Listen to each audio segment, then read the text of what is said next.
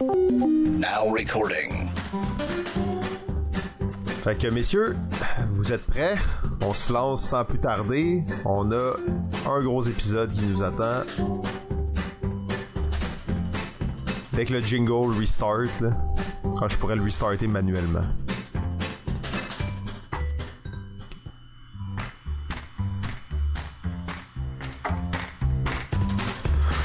Bonjour tout le monde et bienvenue à Balado Ludique, un podcast entièrement dédié aux jeux, plus particulièrement aux jeux de table et aux jeux de société. Aujourd'hui, saison 9, épisode 10! 10! 10! C'est la fin! Beach! Beach Party! Beach Party! Alors, on vous avait prévu 20 degrés, il en fait 18 aujourd'hui. Euh, c'est le dernier épisode de la saison 9. Déjà. Déjà, vous entendez sa voix suave. C'est bien entendu GF qui se trouve de l'autre côté du micro. Yes. Salut Simon. Salut GF, c'est la fin de la saison. Ça a passé bien trop vite cette saison-là? Ben trop vite, ben trop vite, t'as raison. Euh, on a parlé moins à moins de gens que d'habitude dans Ouais. cette saison. Peut-être que le fait qu'on qu'on sorte pas, hein, qu'on reste chez nous, ça, ça, ça donne cette impression-là. Toutes les journées sont pareilles. Tout pareil. Toutes pareilles. Bien entendu, nous ne sommes pas deux maintenant, nous sommes trois. Je sais pas combien de temps on va dire bien entendu, nous ne sommes pas deux, nous sommes trois, mais les gens vont le savoir. Ouais. C'est le dernier épisode de la saison, là, tu pourrais arrêter. Ok, c'est bon. Eh bien, le troisième micro est avec nous, bien entendu, la légende! Le micro d'or! Le micro d'or, l'historien du jeu, le seul et unique Zendor, P, P, P, P7, euh, Pierre Poisson Marquis. Salut Pierre! Messieurs, bonjour. Ah, toujours la voix suave. Alors, c'est la fin de la saison, Pierre. C'est la fin de la saison. Est-ce que t'es attristé? Un petit peu, j'avoue, oui. Je commençais à m'habituer vraiment euh, à être euh, dans l'arène euh, contre vous autres. Avec le serpent. Contre moi? euh, ben, en fait, euh, là, euh, là, c'est la fin de la saison. À la fin de l'épisode, on va parler un peu pour la prochaine saison, qu'est-ce qui va se passer, tout ça. Vous savez, on est live sur Twitch. Donc, ceux qui écoutent ça en 2025, euh, vous demandez peut-être, ça va peut-être être un peu chaotique, peut-être qu'on va à gauche, peut-être qu'on va à droite. Euh, Il y a des gens qui nous écrivent dans le chat en même temps, on leur répond. Mais surtout, on reçoit une panoplie d'invités. Alors, on est un peu en retard sur l'horaire. On skip tout. On va directement à notre premier invité. Euh, je l'amène dans la room dès maintenant. Il est là. Il est avec nous. Alors, euh, oh, il a quitté. Il a quitté la room. Il est parti. Il a osé faire ça. Il a osé faire ça, alors on va le rappeler. Alors, il est parmi nous. Oh, il a quitté la room. Attendez. Je pense qu'il a pas tout compris le concept. Là. Il, était, il était pas à l'aise avec... euh, avec euh, avec Discord là, et tout ça, là. ça ça va être ça va être coupé au montage pour les gens qui sont le live C'est soit ça ou soit il aime ça se faire désirer. il aime ça se faire désirer. Alors finalement, nous l'avons avec nous. Euh, eh oui, il est là. Alors on va vous le présenter. Il s'agit de Monsieur Julien Heavy, made in my sous-sol. Euh, bonjour Julien. Bonjour tout le monde. Oh oui, salut, content de t'avoir avec nous aujourd'hui. Merci beaucoup également là.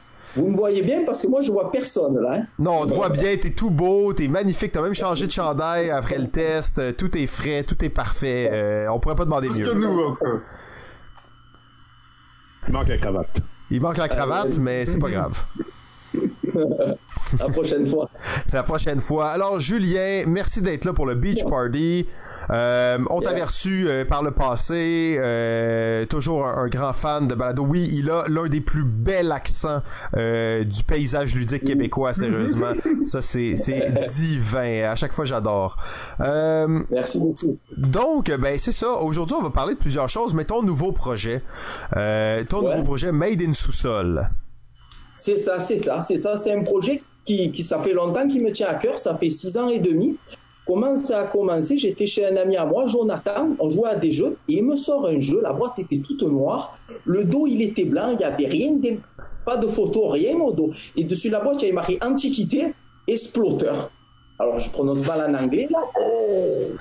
Et je me dis, qu'est-ce que c'est ça, Tu me fais quoi Il me dit, ça, c'est un jeu, les mecs, qui le font dans leur garage, en Allemagne, là. J'ai dit, ok, et je suis tombé en amour. Ce jeu, et quand je l'ai ouvert, la boîte, là, il y avait je sais pas, il avait de la vie comme un artisan qui fabrique un meuble, là, comparé à Ikea, qu'on va en acheter euh, tous pareil, là. J'ai dit, sacrement, c'est bon, ça joue, là. Et on a joué à Splotter. C'est la première fois que j'ai découvert euh, les jeux made, là, on va dire. Alors après, je suis allé sur le site Splotter, j'ai regardé, et c'est vrai que maintenant, ils font plus vraiment de jeux made, à part le graphisme, parce qu'ils inventent tellement qu'ils ont été obligés de passer par euh, la voie normale, on va dire. Mais c'était mon premier contact avec les, les jeux made, là qui m'a donné le goût de. J'ai dit, putain, c'est vraiment nice, c'est tout, là. Voilà, et après, c'est la deuxième chose qui m'a fait vraiment, c'était une conversation avec euh, Ludovic Montblanc, de, vous connaissez sûrement tous, là. On parlait, il était venu au Québec, là, pour euh, une, une fête du Randolph. Et on parlait de tout et de rien. Là, j'ai parlé de mon immigration en France, tout ça, au Québec. Et lui, on se met à parler de création de jeux, tout ça. Et il me dit, tu sais qu'au Japon, les gars, ils fabriquent eux-mêmes leurs jeux, là c'est des jeux minimalistes, dont Love Letter qui a été édité là-bas et tout. Je dis, pour de bon, là. Je dis, ben, tu ça m'a encore intrigué, tu vois. Ça fait que j'ai fait des recherches et j'ai vu des, euh, des articles, mettons, de Bruno Feducci. Un autre article était une réponse à Bruno Feducci. J'ai vu aussi euh, des vidéos. J'ai dit, j'ai halluciné. Allez, c'était assez dur, comme ne parlant pas anglais, c'était quand même dur de trouver du contenu en, en français. Et je me suis dit, c'est ça qu'il faut que je fasse. C'est vraiment ça que j'ai envie de faire. Parce que moi, me faire éditer, c'est pas vraiment quelque chose que je m'en fous, là. Il faut dire la vérité, je m'en fous. J'ai la chance de faire un métier que j'aime. Et c'est vrai que quand je fais ma passion, j'ai envie de faire ce que j'aime. Et c'est vrai que envoyer aux éditeurs, faire les suivis, euh, modifier les jeux quand l'expérience que j'apporte du jeu me satisfait, le modifier, je le faisais parce que je connaissais que cette voie-là pour être édité. Ça fait que je le faisais, mais c'est pas une voie qui, qui m'intéressait. Et un jour, ça m'est arrivé que le même jeu, je l'avais envoyé à plusieurs éditeurs, il y en avait deux qui m'avaient répondu. Et ce qui plaisait à un, plaisait pas à l'autre, et ce qui plaisait à l'autre, plaisait pas à un. Ça fait que je me suis retrouvé à travailler sur deux jeux différents, le même jeu, de deux façons différentes, deux éditeurs, et ça correspondait plus à l'expérience de jeu, de jeu que je voulais donner. Puis dis-moi, euh, à mon avis, les deux n'ont pas été édités, c'est ça? Non, ouais, j'ai dit c'est fini les gars, moi les éditeurs j'oublie ça, tu vois. Mais malgré tout, cette idée, je l'avais derrière la tête de faire des jeux made en tant qu'artisan, j'aimais ça, tu vois. Mais je me suis dit, en sachant qu'au Japon, exemple le Japon, euh, en, en mettant chez nous, en, au Canada ou en France ou aux États-Unis, c'est un objet ou un lieu qui est patrimoine. Tu vois, au Japon, c'est l'artisan qui est patrimoine. Comprenez la, la différence? Hmm. C'est Ouais. vrai qu'un objet, c'est artisan, il est rien, mais un artisan, il peut créer des objets. Ça fait que je me suis dit, ben, faire des homemade au Canada ou en France ou ben, en Occident, est-ce que ça marcherait là? J'étais un peu sceptique. Et puis quand je faisais beaucoup de salons avec Zone Proto, souvent les gens ils me disaient, Julien, on veut acheter ton proto. Je dis, ben, il n'est pas à vendre, mais je, je sentais qu'il y avait une, une clientèle, pas grosse, mais une petite clientèle qui était intéressée par des protos, des jeux homemade. Mais j'étais quand même encore sceptique. Et puis, ce qui a été vraiment l'élément déclencheur, là, hormis des rencontres, des, des reportages, tout ça, c'est mon copain de travail. Parce que tous les vendredis, avec mon copain Marc, on joue à des jeux, des wargames, des jeux d'escarmouche, des protos, des jeux du commerce, on joue à des jeux. Et j'avais raconté mon histoire, je voulais faire des jeux homemade, et il m'encourageait de le faire. Puis je sais pas pourquoi, il me dit, tu sais que moi j'ai un jeu homemade à la maison. Je dis, pour de bon, après 7 ans que je te connais, il n'y a que maintenant que tu me le dis. Oui. C'est juste de Philippe Langlois, celui qui a fait Backstar, qui est en train de faire Demon's Night, un jeu de rôle. Philippe Langlois, un auteur québécois. Un, un Québécois, et le jeu s'appelle The, euh, Cerveau en anglais, Brain, là, Brain. Et mon copain, en plus, avait fait des pièces en bois pour ce jeu. Le jeu est dans une boîte à pizza, parce que ça lui revenait moins cher d'acheter des boîtes à pizza, un autocollant collé dessus. Quand tu trouvais, il y avait des cartes, des jetons en bois, des bonhommes, et c'était un jeu coopératif de, de zombies, là. Ça fait que dès que j'ai vu ça, j'ai dit, c'est ça que je veux faire. C'est vraiment de l'artisanat, c'est ma branche à moi, c'est ce que j'aime, là. Et, ça fait que je, suis rentré chez moi, j'ai fait 10 boîtes de jeux, j'ai pris un de mes jeux qui est gratte-ciel, j'en ai fait 10 boîtes. Et j'ai contacté, je comptais pas faire de publicité au début, j'ai contacté comme ça des, gens, des, des gamers que j'avais rencontrés sur les salons pour leur parler de mon événement. Et puis de ce coup, au bout de deux semaines, trois semaines, j'en avais vendu neuf. Il m'en restait plus qu'un. J'ai dit, bon, mais je vais en refaire d'autres boîtes, on ne sait jamais. Et puis pendant un mois, deux mois, j'ai refait des boîtes. Le, le magasin Ludol, boulevard des Galeries d'Anjou, Beaubien, me contacte. Parce qu'il y a un ami à moi qui avait parlé de ce que je faisais, ils avaient vu ce que je faisais, il me contacte, il me dit Julien, on aime ton travail, on aimerait avoir l'exclusivité. je lui ai dit, ben écoute, si tu veux, là, ça fait que je me suis retrouvé chez Ludol, là, euh, boulevard des Galeries d'Anjou Beaubien, là, c'est un super magasin, super gentil et tout, là, ben, franchement, j'ai halluciné, j'étais jamais rentré vraiment, là, des jeux à plus savoir qu'en faire dans ce magasin, là, aussi bien neuf que d'occasion. Et il me dit voilà, il faut que ça soit une série limitée, ils soient tous dédicacés. Ça fait que je me suis retrouvé à faire 100 jeux, tous dédicacés. Pour l'instant, j'en ai vendu 26 en tout. Et voilà. Et je me suis dit, et ben, dans l'aventure, là. Alors, c'est vrai que moi, j'avais toujours eu envie d'avoir une maison d'édition. Et c'est toujours quelque chose qui m'avait botté. Et pour ceux qui me connaissent, Oh, on l'a perdu, on a perdu. On perdu. Finalement, euh, vu ce qui s'est passé, on a mis un stand-by. Bon, on a mis un peu stand-by. Stéphane s'est fait embaucher chez Plan B. Moi, j'étais devenu papa entre-temps. Ça fait qu'on n'avait plus vraiment... euh, on a mis en stand-by, là. Et, j'avais envie de reprendre l'histoire toute seule. Là, j'avais envie de reprendre, mais je me suis rendu compte que j'avais énormément de lacunes en ne parlant pas anglais, euh, tout ce qui était aussi euh, la gestion, tout ça, c'est pas des trucs qui m'intéressent. Comme je dis, moi, je fais ce qui m'aime là dans ma passion. Ça fait que j'ai pris une feuille et je me suis dit quelle maison d'édition me correspondrait à moi? Vois ce que je veux dire? C'est quoi qui me correspondrait? Puis j'ai fait une liste de choses, des fabriquer à la main parce que j'aime ça, faire des jeux, des expériences que j'ai envie vraiment de donner, qui soient pas modifiées par des éditeurs ou quoi que ce soit. Euh, c'est ça, y a une expérience et puis il est né made in sous-sol. Voilà, c'est ça. Des jeux made, là, fait avec du recyclage. Toutes les pièces en bois de mes jeux sont récupérées à mon travail. Euh, des pièces carton. J'ai un ami à moi qui travaillait, le pauvre, dans un bar, qui m'avait donné plein de dessous de verre de bar pour pouvoir faire les tokens, les jetons. Il y a les impressions que je fais faire de qualité chez un petit éditeur québécois sur Sherbrooke, Copinova. Je vous conseille, s'il y en a qui cherchent des imprimeurs, d'y aller là, vraiment très, très, très service très professionnel. Voilà, et après, j'achète ma colle à Omer de Serre, là, et je, je- et je fais ça dans mon, Dans ton sous-sol. voilà, j'ai un peu des photos, il faudrait que je mette un peu des photos. Là, je suis pas quelqu'un qui harcèle beaucoup sur les réseaux sociaux, on peut me suivre sur ma page Facebook euh, Made in Sous-sol, mais c'est vrai que je suis pas là à mettre beaucoup de choses, là. Mais c'est ça, là, tu sais. Et puis, euh, au début, comme je disais, je comptais pas vraiment faire de publicité, mais vu qu'il y a un magasin qui, qui me donne ma chance, là, Ben ouais. je me suis dit, ben, je vais essayer de faire un peu de publicité quand même, rendre euh, l'appareil au magasin qui me fait confiance là. Ça fait que normalement en avril il va sortir la vidéo des règles par le professeur Board Game. Il y a eu euh, Ouais. un article, tout ça. Enfin, et voilà, maintenant c'est vous les gars qui, qui me donnez ma chance là. Si euh, je me rappelle bien, t'avais fait une version géante là, de ce jeu-là. Tu l'as-tu encore? Ouais, J'avais fait ça, au- au- ça c'était quand j'avais fait le plateau d'or. Ah, je me souviens plus quelle année. J'avais amené Gratia, je à deux là, et je m'étais dit si je suis sélectionné, je m'amuse à faire une version géante. Parce que ce que j'avais remarqué quelque chose, quand on teste des protos, parce que c'est quand au début quand je testais des protos, ce qui est important c'est d'arriver à amener les, les clients, on va dire la À clientèle. ta jouer table, à ben oui. à la table. Et je m'étais rendu compte que quand on fait un proto qui ressemble le plus possible à une boîte du commerce, quand les gens y jouent, déjà, ils ont une meilleure, ils sont mieux immergés dans, dans le jeu, là, que ce soit des feuilles papier, puis les gens, ils s'arrêtent plus à ta table pour regarder. Ça fait que j'avais fait des tests et c'est vrai que ça marchait. D'un proto papier ou d'un proto qui se rapproche plus de- du jeu de commerce, j'avais beaucoup plus de, de feedback, de retour, de gens qui s'arrêtaient plus à ma table. Ça fait que je me suis dit, pour le concours, je vais faire une version géante. Ça fait que je m'étais amusé à faire une version géante pour, pour le plateau d'or, là. Néanmoins, j'avais pas gagné, là, on s'entend. Mais euh, j'avais fait une version géante, là, et ouais, c'est ça, là, avec des gros immeubles en bois, je m'étais amusé, je m'étais lâché. La passion avant tout, hein.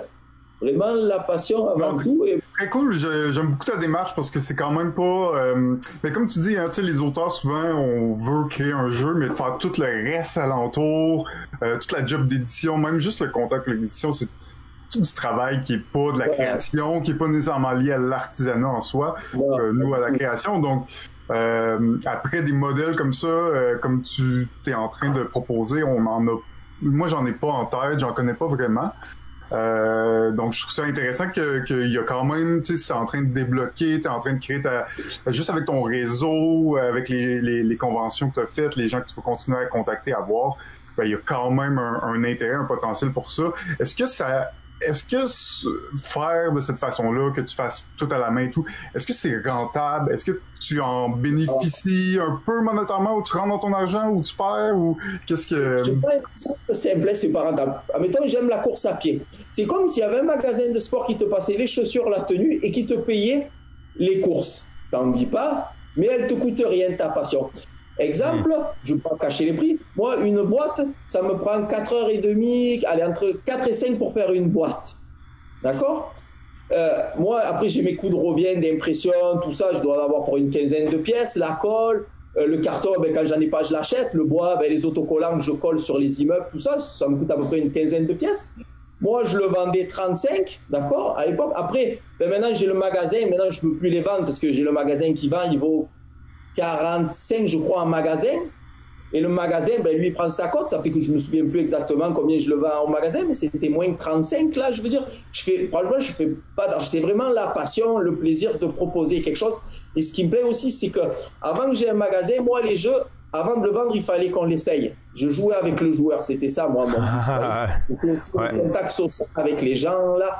Ça fait que, c'est vrai qu'avec le magasin, je l'ai plus trop, ce contact, mais parfois, j'ai des gens qui m'envoient des messages en me disant, hey, ton jeu, on l'a acheté, c'est super cool. Il y en a un qui en a acheté un, il, il m'a recontacté, il m'a dit, il m'en faut deux autres. Un pour mes parents, pour un cousin, je sais plus quoi, là. Fait, ah ouais, allez. mais c'est ça, ouais. Après, on, me fait pas de.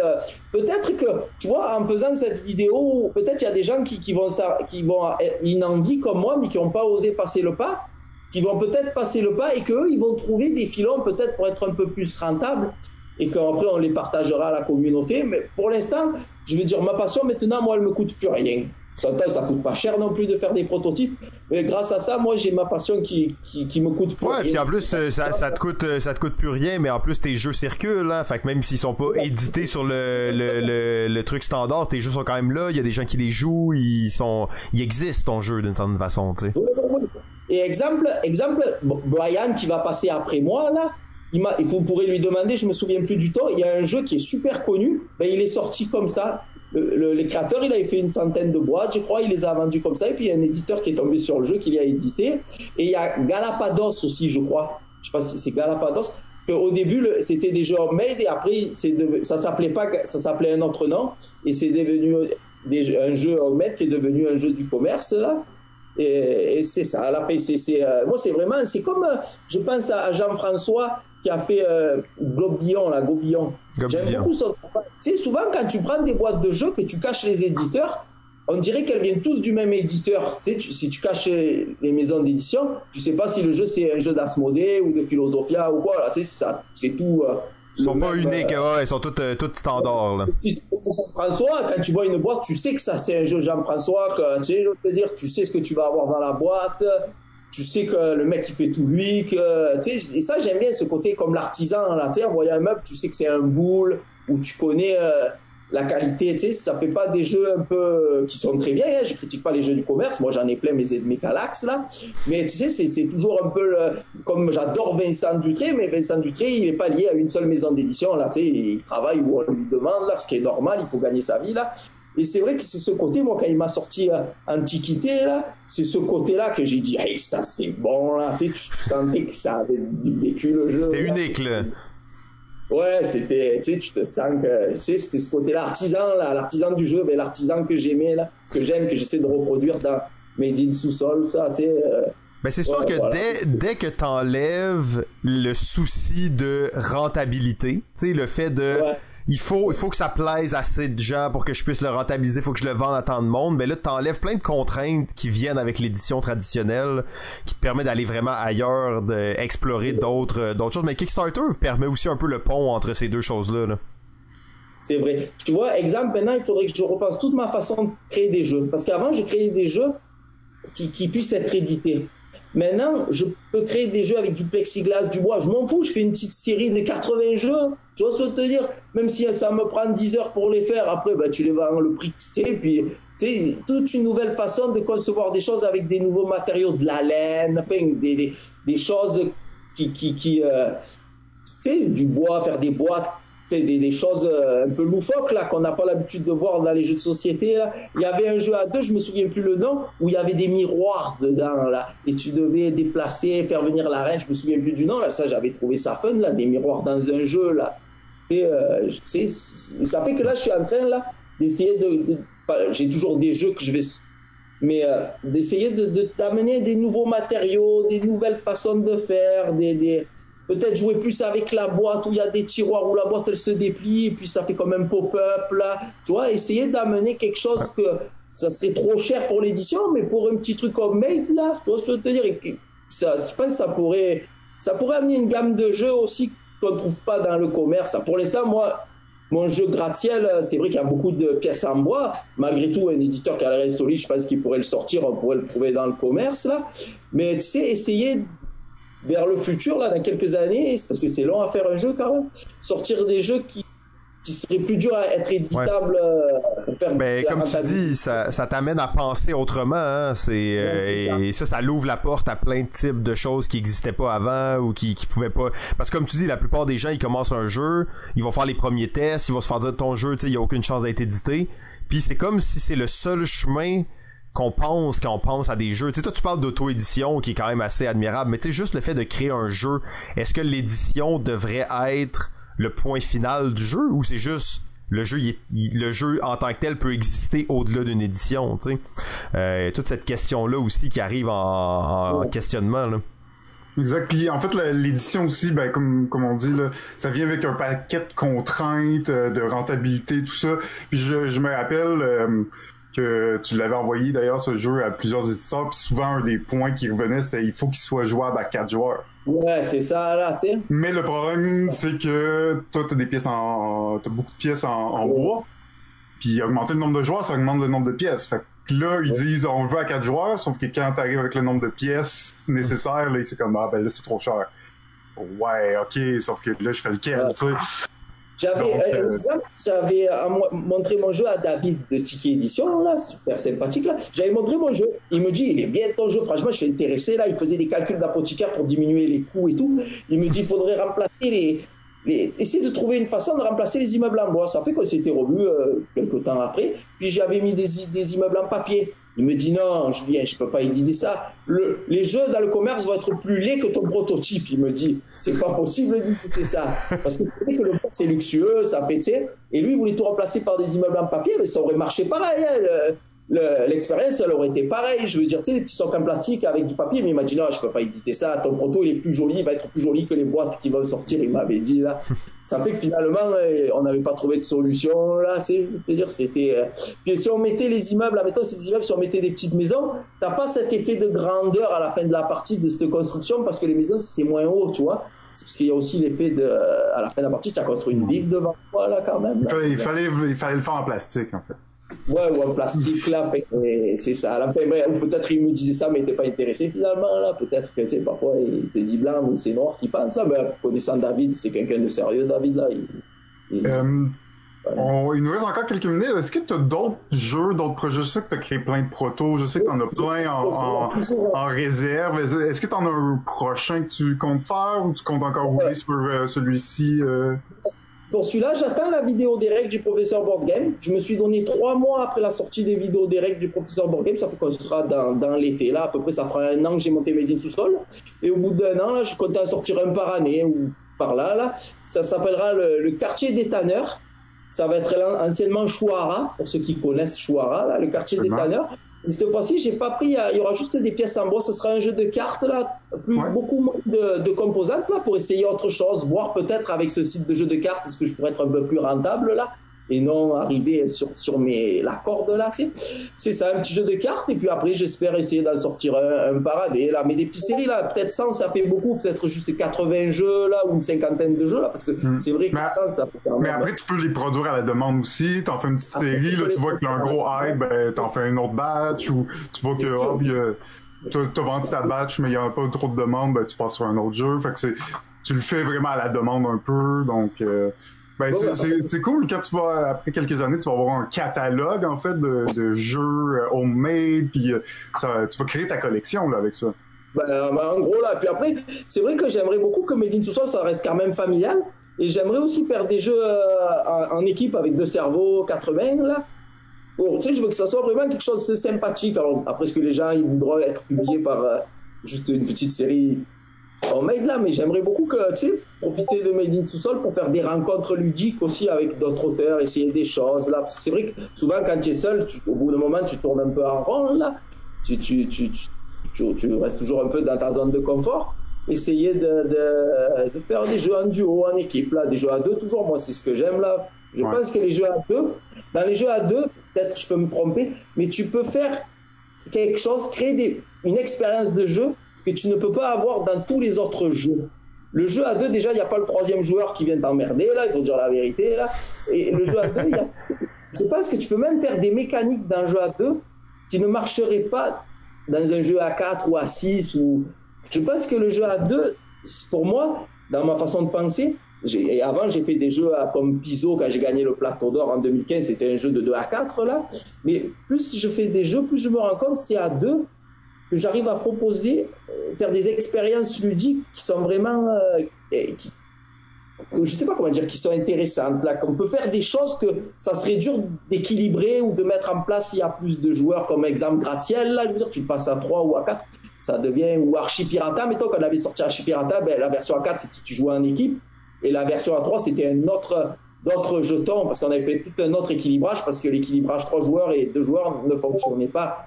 Ça fait que, et si on, on faisait fonctionner l'équilibrage, eh ben, le jeu 2 joueurs, il, chutait un peu, le jeu 3 joueurs, il chutait un peu. Ah ouais. Vous voyez, le fait d'avoir... Des compromis pour augmenter le nombre de joueurs pour pouvoir avoir plus de potentiel de vente.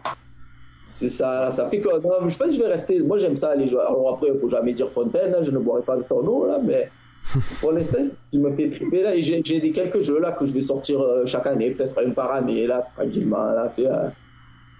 Euh, sympathique. Très cool. Ben, on a hâte de te revoir dans les salons, les différents salons de jeux quand euh, ça sera de retour peut-être un jour. Hein. Je sais que tu as beaucoup, euh, ben, comme tu disais tantôt, tu as beaucoup participé à des salons et rencontré des gens et c'est, là un peu que ton public se trouve en réalité. J'ai l'impression que les artisans, c'est là qu'ils font leur plus gros de leur publicité. C'est, le euh, c'est, le direct, parler avec les gens, dire hey, moi je le fais, puis expliquer tout son concept, puis son, son, son idée derrière qui fait en sorte que tu te trouves des gens qui sont vraiment intéressés, puis qui peuvent te suivre, puis augmenter.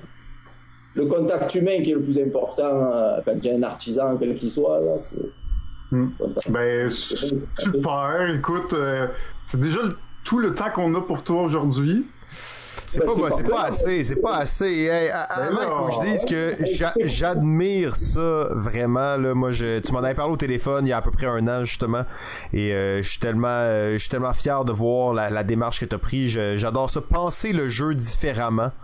Euh, au Québec, c'est pas quelque chose qui a tant commencé, qui a pas, qui a pas fait encore beaucoup de chemin, mais tu vois que dans dans d'autres marchés comme en France, en fait, c'est une réflexion qui est là depuis déjà plusieurs années, qui est en plus en phase avec avec l'environnement, avec la façon de vivre plus simplement, tout ça.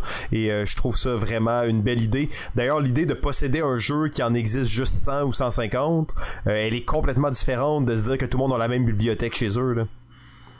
Ouais, je, je, c'est vrai que moi, en tant que fait, je dis toujours, moi je suis artisan, mais c'est vrai qu'artisan, on cherche toujours un peu le, la main de l'homme.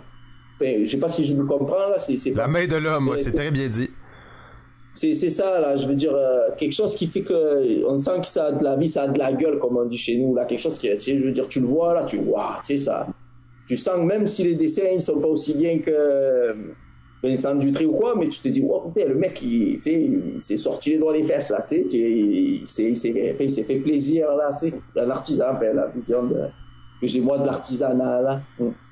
non j'aime bien le terme. D'ailleurs Pierre je on va te laisser la parole. Le mot de la fin ah, ben, moi, moi j'ai, j'ai, euh, j'ai toujours eu de l'admiration pour Julien, à vrai dire. C'était euh, une révélation quand je joué à son Graciel en tant que jury du Plateau d'Or. Et euh, effectivement, il y, a, il y a une place pour son, son genre de travail qui manquait au Québec parce qu'on l'a vu, euh, comme Simon l'a dit. On a vu cette, euh, cette démarche-là euh, il y a même 15 ans, il y a 20 ans en Italie et en France. Euh, des, des beaux succès d'ailleurs. Dodécadron! Dodécadron en est un. Dodécadron, un jeu que j'ai chez moi qui est absolument artisanal par Angelo Paradis. Paradis est, est, pas mal, je dirais, le Julien Avi de l'Italie. Oh. parce qu'il il, ne fait que ça. En fait, ça fait quand même 7 ans, je crois, que son dernier jeu est sorti. Mais pendant un bon 10-15 ans, euh, il ne fait que ça. Des jeux artisanaux. Il n'a jamais été édité par aucun autre éditeur. Tous ces jeux, il les dessinait, il les fabriquait, il les vendait. Il a eu un énorme succès avec un jeu qui s'appelle War Angel, euh, qui s'appelait, qui est en fait un espèce de recyclage d'un jeu qui s'appelait Zardos, qui était sorti en France, un jeu qui est devenu mythique. Et tellement mythique que Paradis a décidé de le refaire à sa façon. Euh, mais oui, c'est excellent, Julien. C'est une très belle nouvelle de voir ça. Ah, on te souhaite la meilleure des chances. D'ailleurs, tout le monde, allez suivre euh, Julien Made in Sous-Sol sur Facebook. Hein? Ça, c'est la meilleure façon de, de, te suivre pour l'instant. C'est la, seule et l'unique. Et euh, Ludol, si vous voulez le jeu, au magasin Ludol, là. Boulevard des Galeries d'Anjou, Beaubien, là, c'est le. Yes. Vous allez le trouver. Super. Fait que surveillez la vidéo de Prof Board Game qui va sortir aussi. Gratiel. Vous allez pouvoir voir comment jouer.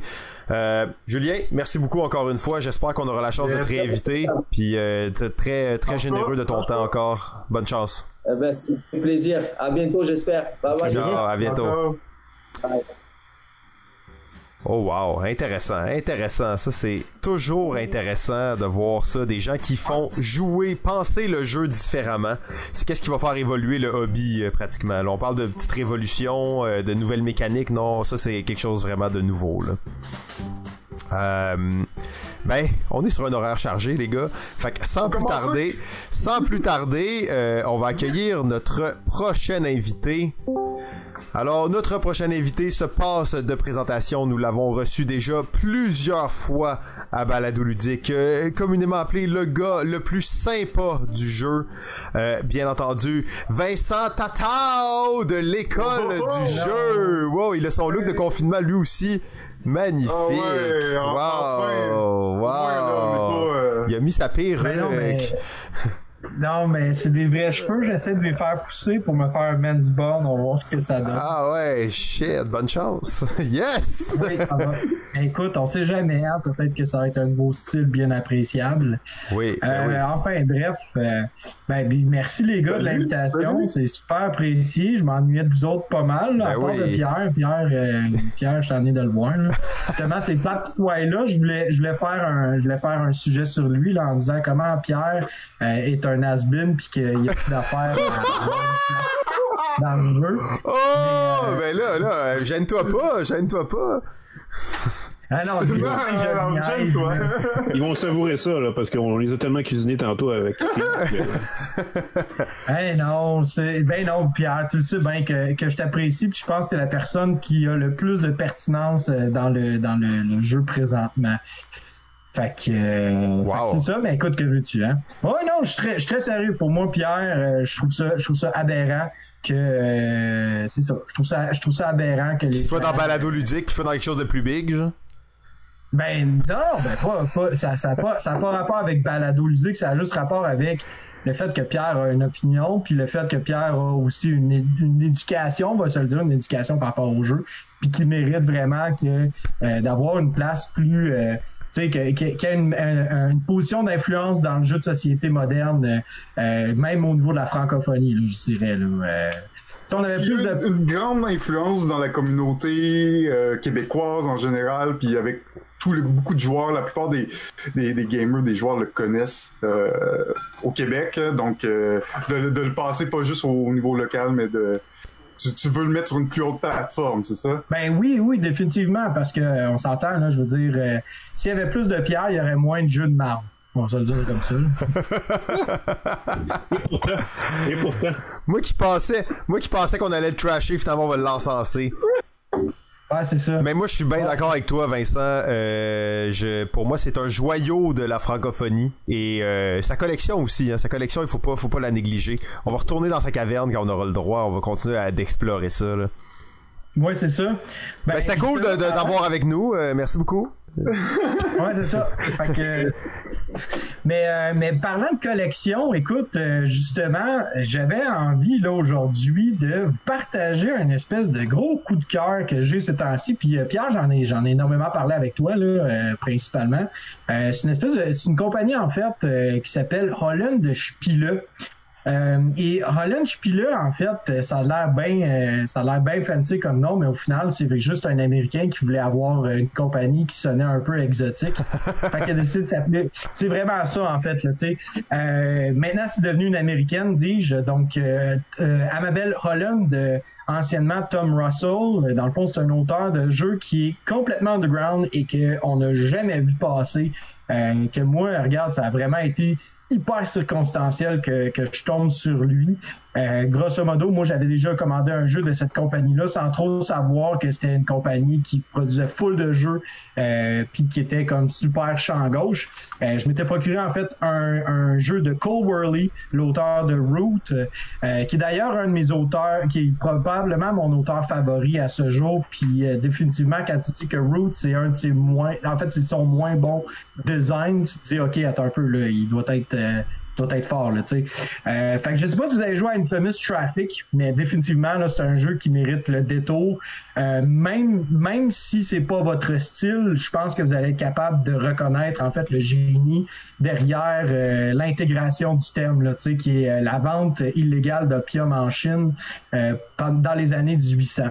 mais enfin, bref, donc, j'avais commandé ce jeu-là euh, de, de, cette compagnie-là. Et euh, ben, à un moment donné, bon, de fil en aiguille, je commence à réaliser que Cole fait aussi euh, le artwork de certains jeux. Fait que là, je regarde et là, je tombe sur un jeu qui se nomme This Guilty Land, euh, qui est un jeu en fait qui simule, euh, qui simule en fait un conflit entre l'oppression et la justice euh, autour de l'esclavagisme de, des années, euh, ben, en fait des années 17-1800 aux États-Unis. Donc, un joueur est en faveur de l'esclavagisme et va donc passer des lois anti anti émancipation et va devoir en fait rassurer le peuple que c'est bien de faire de l'esclavage. Qu'au final, c'est tous des, c'est toutes des cannibales. C'est, c'est, c'est sacré, euh, ces personnes-là, hein, euh, qu'on est d'une autre, qui sont d'une autre planète puis tout ça.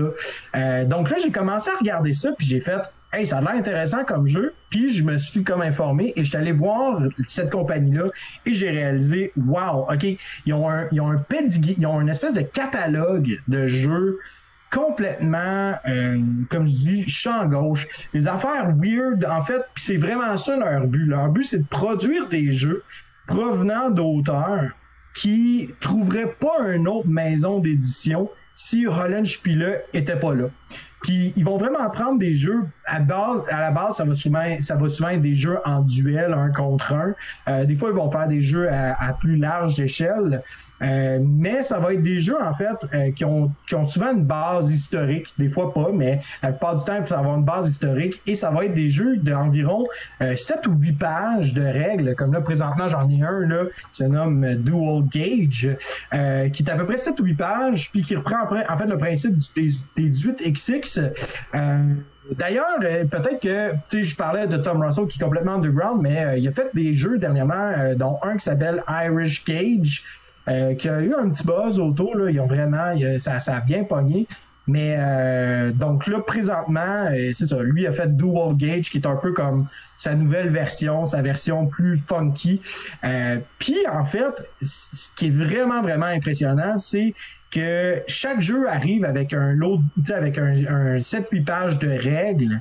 Puis que tu commences à jouer, puis tu fais comme, OK, c'est des jeux où est-ce que tu n'as pas le choix de tirer des ficelles puis tu regardes qu'est-ce qui va tomber de là. Puis à un hmm. moment donné, tu commences à dire Oh, ok, je tire cette ficelle-là, ok, ça commence à ok, je commence à comprendre qu'est-ce qui va sortir de là. Puis, tu as besoin d'à peu près 7, 8, 9, 10 parties de, de certains jeux pour être capable d'arriver à ça. Euh, puis moi, c'est quelque chose que j'apprécie beaucoup dans le jeu. Là. Le fait qu'on tombe dans l'exploration, dans une exploration ludique, qu'on expérimente le jeu de façon différente. Mais surtout, vous parliez tantôt, en fait, de jeux qui sont euh, à très, qui sont produits à très, euh, petit tirage. petite échelle, exactement. Et ça, c'est en fait quelque chose que je trouve vraiment intéressant de, de Roland Spieler, euh, la plupart des jeux, en fait, tous leurs jeux, avec un plateau ne viennent pas avec- ne viennent pas avec un en fait ça vient pas avec un plateau euh, de carton ça vient avec une feuille en une feuille de papier. Puis si vous allez voir en fait le prix de chacun de ces jeux de, de leurs jeux c'est à peu près peut-être euh, tu sais 50 dollars américains. Tu sais 50 60 dollars américains euh, aisément facile euh, puis tu te retrouves des fois avec du matériel qui est comme complètement tu sais tu fais comme ok Ça vaut pas d'avoir le- un prototype. ouais. C'est ça. Ça vaut pas ça vaut pas son pesant d'or entre guillemets.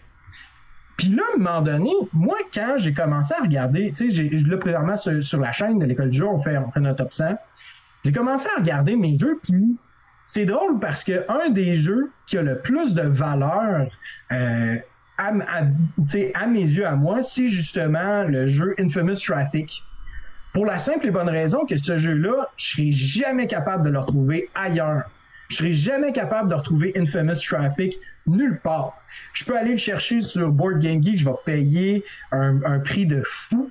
Euh, je peux tu sais puis là présentement il est out of- il est hors impression là avec euh, avec la compagnie euh, Roland euh, probablement parce que Cole Burley est en train de travailler sur une deuxième édition mais ça, c'est une autre histoire mais je, je regardais ma, ma, ma, ma, collection je me disais ce jeu là est précieux à mes yeux non seulement à cause de sa rareté mais au- aussi au- au- à cause de sa fragilité au niveau du du matériel Hmm. Faut que tu fasses attention quand tu joues, là, tu sais. ouais Il est puis j'ai précieux. commencé à... Oui, puis tu sais, j'ai commencé à réfléchir à ça, puis j'ai réalisé, j'ai réalisé quelque chose que je trouve un peu tendancieux dans le jeu de société, c'est que maintenant, on va accorder une valeur à un jeu selon la selon la grosseur de la boîte, le matériel, les composantes. On va souvent dire que le coût de production va être va dépendre en fait de euh, de, de, de ce qu'il y a dans la boîte. Puis, à un moment donné, quand, plus que, plus que je, tu sais, là, j'en, ai quelques-uns, le jeu de, de, de Roland là, que j'ai commandé. Euh, puis plus que je joue à ces jeux-là, puis que je commence à voir, en fait, cette espèce de, de splendeur-là, comme là, je suis dans un jeu qui s'appelle The Vote, qui est sur le suffrage des femmes, euh, le, cent, le, cent, le, centenaire, le, le siècle de travail euh, euh, farouche que les femmes ont dû faire. Euh, et ce qui est drôle, c'est que dans son introduction du jeu, il dit euh, le but de ce jeu-là n'est pas éducatif, n'est pas euh, n'est pas de vous faire découvrir ce, ce, ce, ce monde-là, quoique ça se peut que vous appreniez des choses par vous-même, etc., etc. Non, son but, c'est la colère. Its purpose is anger. Puis là, tu dis, OK. Puis tu joues au jeu, puis il a vraiment, il a vraiment réussi à créer un sentiment virulent à travers ce jeu-là. Puis quand tu commences, puis là, tu commences à découvrir que chaque jeu a vraiment sa petite, sa personnalité. Et tu commences tranquillement à t'attacher de façon émotionnelle, sentimentale à ces jeux-là parce que tu dis, ce jeu-là m'a fait vivre de quoi? Puis, vous le savez, les gars, pour moi, ce qui est important, c'est toujours l'expérience. L'expérience, ben oui. c'est ça, ce qui se passe autour de la table. Et euh, c'est rare les jeux que je sors puis que je commence à me poser des questions sérieuses sur que je me questionne énormément sur, par exemple, le, racisme at large, tu sais, ou encore le fait que, tu sais, ça c'est, tu sais, puis ce jeu-là de vote, c'est juste le suffrage, des- le suffrage aux États-Unis, mais c'est que, ça, tu sais, dans d'autres pays, ils ont même pas encore le droit de vote. Puis là, t'es comme, aïe aïe, je suis en train de prendre conscience de certains, certains enjeux politiques euh, au niveau mondial en jouant un jeu. Puis c'est pas fait de façon, c'est pas fait de façon, euh, tu sais, il te le met pas dans la gorge, tu sais, c'est- c'est comme vraiment naturel avec ce jeu-là. Puis je me rends compte que pour moi, ces jeux-là ont une valeur qui devient sentimentale, qui devient émotionnelle, et c'est pour ça que ces jeux-là ont cette valeur-là pour moi. Le fait que oui, il y a une fragilité au niveau du, au niveau du matériel, le fait que ce sont des jeux à petit tirage, mais le fait que ces jeux-là me font vivre quelque chose. Et euh, dernièrement, j'écoutais un documentaire sur le minimalisme, puis à un moment donné, il y a quelqu'un qui disait on, on est matérialiste dans notre société au sens où est-ce qu'on s'attache énormément au matériel et euh, à ce que ça vaut, mais on n'est pas matérialiste au sens littéral où est-ce qu'on ne prend plus soin du matériel que l'on possède. Euh, t'as un chandail qui déchire, ben au lieu de le coudre, tu vas le jeter, tu vas aller t'en acheter un autre. Même chose pour tes souliers, etc., etc. Même chose pour le jeu. Au final, on est super gros attaché au matériel, non pas pour euh, qu'est-ce que le jeu vaut dans sa valeur sentimentale, dans ce qui te fait vivre, dans, dans ses émotions, dans, dans, dans son ensemble, pour son design, mais on attache de la valeur à un jeu pour qu'est-ce qu'il y a dans la boîte, est-ce qu'il y a des belles figurines, est-ce qu'il y a des beaux, euh, il, y a, il y a des, Des belles dessins, du beau Des carton. beaux dessins. Exactement, tu sais. Puis je- je- toute cette réflexion-là me fait de plus en plus euh, me, me- me rappelle à quel point que le jeu doit toujours rester un, un- un phénomène euh, ludique. c'est du matériel inerte qui va prendre vie grâce aux gens autour de la table. Au final, on peut parler de Donjon Dragon, on a une coupe de dés, on a des livres, puis on a des, des feuilles de papier, puis tout prend vie à partir de là. Mais pour moi, c'est ça le jeu de société. Puis j'ai l'impression que de plus en plus avec la mode Kickstarter, le fait qu'on veut produire en vrac, qu'on veut qu'on veut surproduire des jeux, mais non seulement ça, qu'on veut en produire une tonne et quart de copies pour réduire le coût de production, mais aussi pour être capable d'avoir cette popularité-là, fait en sorte que je, je suis en train de me poser sérieusement la question, est-ce qu'on est en train de s'éloigner tranquillement de ce but-là, euh, qui est vraiment l'expérience ludique, puis le fait de se rassembler autour de la table? Euh, fait que c'est ça. Fait que j'ai. Fait je lance un peu la discussion. Là. Vous savez comment est-ce que je suis. J'aime plus avoir une discussion que de faire un énoncé là, tel quel. Là. Ben, euh, je vais, je vais prendre la balle au bon rapidement. Pour ça, je laisserai la, la parole aux autres. Euh, Probablement, moi, j'apprécie tellement cette réflexion-là. Puis, étonnamment, à chaque party de fin de saison de balado ludique, il y a toujours un genre de sujet qui apparaît naturellement, sans qu'il y ait de consultation. Et là, c'est clair que cette fois-ci, le sujet, c'est penser le jeu différemment. Tu sais, je veux dire, je dis pas que c'est vers ça qu'il faudrait aller, mais ça, ça, ça arrive, là, puis ça, ça arrive. Il y a rien de ça qui était prévu, puis ce sujet-là, il est dans l'air du temps. Ça fait du sens. Tu nous parles de cette compagnie-là qui fait des jeux ok à petit tirage, mais aussi eux avec des thèmes un peu atypiques. Euh, tu sais, des thèmes peut-être qui sont moins euh, ludiques dans le sens que tu sais, c'est moins comme on, on une game, ok, on va euh, travailler sur l'esclavagisme. Ça, ça met un peu un froid, mais après ça aussi, il y a tout ce côté-là qui est tellement intéressant dans le jeu de de, de toucher à d'autres choses, des choses différentes. Euh, Peut-être, je sais pas si on s'éloigne tant quand on pense aux méga jeux de plastique et tout ça qui sont beaux. Je pense quand même que c'est le, le propre, malheureusement, de tout domaine de se, de se capitaliser et de devenir, de plus en plus d'importance. On peut pas empêcher les gens de vouloir être plus rentables dans leur projet. À un certain point, oui, on peut s'opposer à ça. Euh, après, moi, je, j'ai, plus le goût de tendre vers l'autre côté et d'explorer les choses dont tu nous parles là. Je pense qu'il y a beaucoup plus d'intérêt là-dedans. Comme tu dis, le, le jeu que toi tu t'as là, que je pourrais jouer nulle part ailleurs. L'autre jeu, je tout le monde là dans sa calax, tout le monde joué 4-5 fois, tout le monde a une opinion dessus, tout il y a comme, il y a plus le côté unique et intéressant de cette expérience ludique là. Après, il y a encore des succès qui vont rester, puis des jeux que seulement cette grosse machine là va pouvoir produire, mais on, les deux les deux voies vont aller on est dans une époque de plus en plus extrême hein, tu sais il y a aussi il y a de l'extrémité de chaque côté fait que autant les gros vont devenir de plus en plus gros autant les petits vont vouloir faire les choses à leur façon fait que j'ai l'impression qu'on va voir les deux les deux manières de faire se déployer de plus en plus dans les prochaines années là. Ouais. Mais tu vois, tu, tu, tu dis ça, ce que je veux juste euh, surfer un peu, tu dis que, tu sais, mettons, le, le, le- tu sais, au niveau de la production, tu sais, euh, justement, tu sais, jusqu'à quel point que c'est profitable quand on regarde, mettons, les chiffres actuellement des, des différentes compagnies qui passent par Kickstarter puis qui font des jeux à, à grande échelle, à grand déploiement, là, puis avec énormément de figurines de matériel jusqu'à quel point c'est c'est lucratif? Parce que beaucoup de compagnies présentement sont dans le rouge puis ils financent leur projet Kickstarter via l'ancien projet qu'ils ont fait, tu sais. Euh, c'est un petit peu une espèce de, de, de, roue qui tourne sans fin. Tu sais, je produis un Kickstarter qui est financé par l'ancien Kickstarter que je fais. Là, il faut que j'en produise un autre pour être capable de rentabiliser le dernier, puis ainsi de suite. Euh, puis au final, c'est pas tant. Puis ça aussi, c'est un autre point aussi de Lunchpilla que j'ai pas mentionné, mais eux autres, euh, ils- je, leur ai- je les ai contactés, puis ils veulent pas m'envoyer de copies, euh, de, de copies parce qu'ils disent, nous autres, on est une compagnie qui font du bouche à oreille. Puis, ben, pour nous, on regarde, on va produire nos jeux à petite échelle, puis on produit à petite échelle. Ça coûte cher, on le sait, mais c'est tel quel. Puis regarde, si tu veux parler de nous, tant mieux. Sinon, si tu veux pas parler de nous, ben regarde, c'est pas grave, on va, on va dealer avec, tu sais. Euh, fait que c'est ça. Excuse, je- vas-y, euh, Jeff. euh, Ouais, ben là, t'as, t'as rajouté des points. Euh, Ok. Mais, euh, ben, juste dire, dans le fond, tu sais, de financer ton prochain jeu avec le jeu que tu viens de sortir, c'est relativement classique, que tu sois en Kickstarter ou pas, là, dans le sens que, après, bon, ça dépend toujours de la grosseur de ton entreprise, là. Je parle pas nécessairement d'Asmodée, là, mais, mettons, éditeur euh, relativement, euh, c'est pas dans les plus gros noms, ben c'est souvent comme ça que tu commences jusqu'à ce que tu réussisses à avoir un jeu qui se démarque, là, qui se vend pendant 10 ans, puis qui un petit peu ta vache à lait qui te permet de justement créer d'autres projets un peu euh, un peu différents. Je pense que les succès sur Kickstarter, ben ça varie beaucoup, mais je pense que ceux qui vendent, euh, ceux qui font des 2 millions et plus, pas trop inquiets pour leur rentabilité.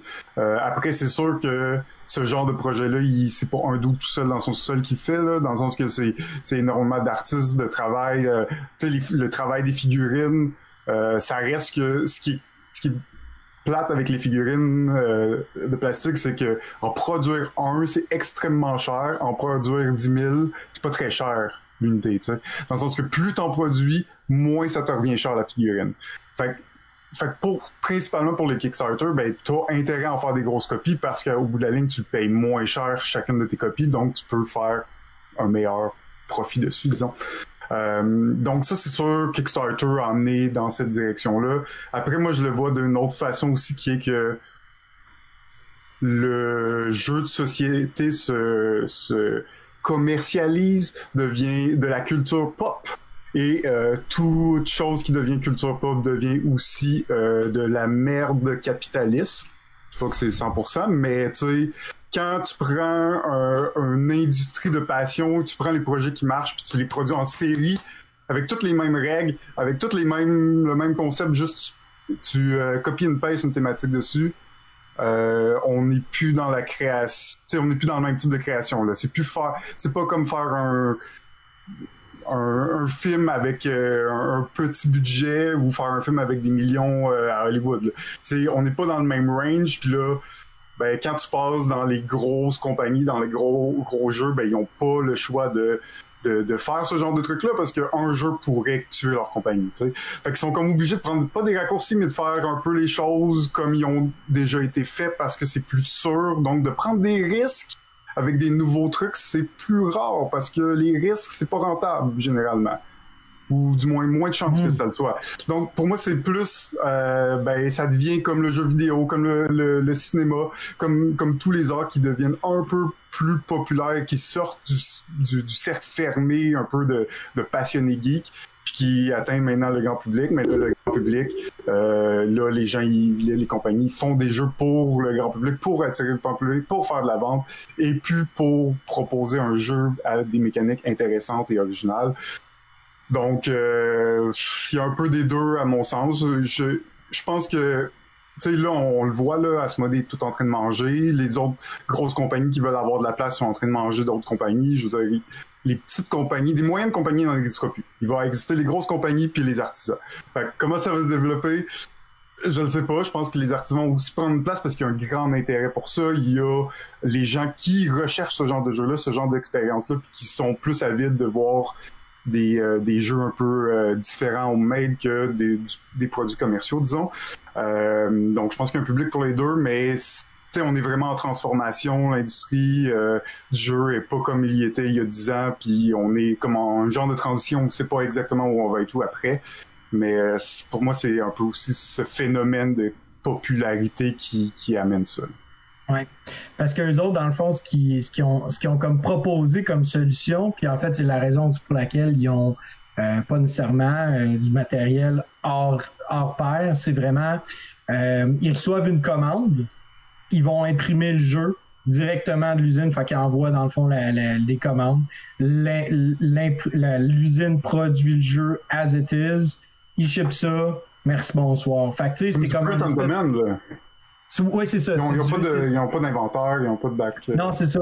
Regarde, je peux, je peux aller vous chercher peut-être un jeu là, pendant ce temps-là, Pierre. euh, Hey, si tu veux, on me euh. reste deux minutes, fait fais ça vite. Hey, il reste deux minutes seulement? Non, non, non, il nous reste un petit peu plus. Il nous reste un petit peu plus quand même. euh, ok. Un petit peu plus. Ben, tu sais, je vais vous montrer, là, ce sera pas long. Je reviens. Fait que, attends un peu. Ouais, ben, euh, bon, on va le regarder. Il revient vite. On n'a pas le temps de parler. Ah non, mais Pierre va le dire. Ben, en fait, je peux vous montrer, là, comme ça. Je vais juste euh, me reploguer. J'aurais dû faire ça avant, hein, tu sais. Le gars pas trop préparé, tu sais, il a de l'air un peu bobo. c'est bon, ça fait Euh, avec c'est- notre style. No stress. Premièrement, premièrement tu sais, regarde la boîte, là, c'est, c'est, c'est mince, là, tu sais, ça, Ouais. ça fit dans tes, dans tes trous de calac. Ça, c'est comme, tu sais, le, tu sais, le papier en tant que tel, là, ça, c'est du papier, euh, c'est, c'est, tu sais, c'est, c'est du papier bien banal. Là, j'avais imprimé des, des aides de jeu parce que c'est ça. Euh, tu sais, je peux vous montrer, là, les, euh, les composantes, là, principalement, t'as, euh, dans le fond, des dés, t'as, euh, des petits cubes. Ça fait très wargame malgré tout, hein. Ça fait très. euh, Oui, oui, ben c'est ça, tu sais. Puis tu vois, en fait, là, les, tu sais, il y, y a tout ça, puis tu sais, je peux vous montrer, là, vraiment, là, juste euh, quelque chose qui est comique, là, qui m'a fait bien rire, là. C'est les plateaux de joueurs, tu sais, les plateaux de joueurs, c'est littéralement une feuille Une de feuille de papier coupée en quatre. Oui. Ouais, c'est ça, tu sais. Euh, tu peux le voir, là, aussi, là, mettons, euh, tu sais, je, je, je sais pas si ça va se paraître à la caméra, là, mais tu sais, ici, tu vois-tu la ligne blanche? C'est pas bien là, coupé, ouais, ouais. Le, le c'est bleed est pas bien coupé, fait. là, tu sais. Les bleeds n'ont pas été bien faits. Comment? Non, c'est ça. les- Tu sais, puis tu regardes un peu la map, là, puis là, si tu regardes un petit peu, là, c'est comme un petit peu euh, pixelisé, C'est flou, hein. Ouais, mais est-ce que ça fait en sorte que le jeu est moins bon? Ça, c'est d'autres choses aussi qu'on pourrait se poser comme question. Souvent, moi, j'écoute le nombre de le nombre de gens que je rencontre qui veulent pas jouer, mettons, à Food Chain Magnet parce que ça a l'air d'un proto, puis que je suis comme, OK, man, pour vrai, là, genre, ta petite, ta, ta petite montée de lait, là, de... euh, de, de, de, de petits gars pas contents parce qu'il n'a pas eu son Lego selon euh, les bonnes couleurs. Là. Regarde, euh, tu le pars, regarde, passe ton tour. Là, tu m'as- ça Mais en même temps, tu, parles de ça, tu sais, puis tu sais, JF parlait, c'est normal, là, dans un domaine qui se popularise, il y aura de plus en plus de gens qui vont être exposés à ça, puis dans le cinéma, dans le jeu vidéo, le même phénomène est là, le, le- le circuit indépendant, ça intéresse, il y a, il y a des gens qui sont qui sont intéressés par ça, comme de l'autre côté, il y a des gens qui aiment juste les films de Marvel, tu sais, c'est comme, il y aura les Triple deux. A. C'est ça, les, les AAA de jeux vidéo, mais qui vont, y a ils vont pas toucher un indie jamais parce que c'est pas beau, mais il y a des, d'autres gens qui vont a jamais toucher un AAA. Euh, faut pas oublier une chose dans le système capitaliste, euh, on, puis là, je veux pas faire la, la critique complète, mais on, a tendance à croire, ok, bon, la démocratie, blablabla, etc. On a le plus grand pouvoir en tant que consommateur, on vote avec notre portefeuille chaque jour. Et ça, rappelez-vous de ça, parce que en achetant un jeu fait dans telle circonstance, vous encouragez. Tu sais, on oublie que en achetant, on cautionne. Et ça, c'est quand même un, un choix important à faire chaque jour de notre vie. On peut pas être parfait. Là, ok, on va se blâmer pour toute la misère du monde. L'idée c'est pas ça, mais c'est quand même de réfléchir à ça moindrement. Là. En achetant quelque chose, je cautionne tout ce qui vient avec l'achat de ça, que je le veuille ou non. Que je le veuille ou non. C'est ça aussi la, la réflexion derrière. Là. Ouais. Ça, ça, ça c'est, euh, c'est une réflexion euh, qui peut aller plus loin aussi sur, euh, sur comment, comment on perçoit aussi le jeu. Là. Tu sais, Est-ce que le jeu c'est devenu quelque chose de communautaire ou c'est devenu tu sais, la collection? Est-ce que c'est une collection qui est faite pour tes amis ou c'est une collection qui est pour toi? tu sais? Pour montrer ton esti de shelfie sur Facebook. C'est ça, exact, exact. tu sais. Fait que, euh, mais tu sais- mais tu sais, tu vois, euh, en tout cas, moi je trouve que ce côté-là, là, justement, euh, ce côté-là capitaliste là, de la chose, là, on peut penser à plein de compagnies qui commencent à passer par Kickstarter sous prétexte que ils veulent faire, euh, veulent garder l'argent dans leur poche, là. Euh, au lieu de faire, ok, ben j'ai un, un cash down, ben je vais l'utiliser pour remettre de l'argent dans, dans les coffres de ma compagnie, puis je vais créer un jeu, là. Ça, il l'a pas beaucoup, il l'a de moins en moins. là. Maintenant, Kickstarter, rendu une plateforme de, de précommande, on le sait très bien. Oui, ben ça c'est clair, ça ça, a, ça a été ça a été quand même vite du naturel. Ça, tous les jeux indie ils sont encore là, mais ils ont pas nécessairement la visibilité quand tu vois des jeux à des gros montants. Après, il y a quand même des belles choses qui se font encore malgré tout. Euh, Puis d'ailleurs, ben, ce que tu nous parles aujourd'hui, tu sais. Je je trouve ça intéressant, bon, de diaboliser le capitalisme, mais après, je trouve ça plus intéressant de parler des belles initiatives de l'autre côté. Euh, ça, pour moi, c'est quelque chose qui, qui est plus, qui est plus gratifiant, qui est plus de fun, puis de montrer que il y a d'autres chemins qui existent. Puis dans une société, faut pas oublier là, nous sommes des bestioles de consommation. On a été formaté toute notre vie pour ça. Fait que toutes les réflexions qu'on a sont tout le temps par rapport à l'argent, tout le temps par rapport à payer moins cher pour avoir plus, payer moins cher pour avoir plus. C'est on est formaté comme ça. Euh, on peut s'en vouloir, on peut essayer de changer, mais il faut comme se défaire un peu de ce moule-là des fois. Là. Hum.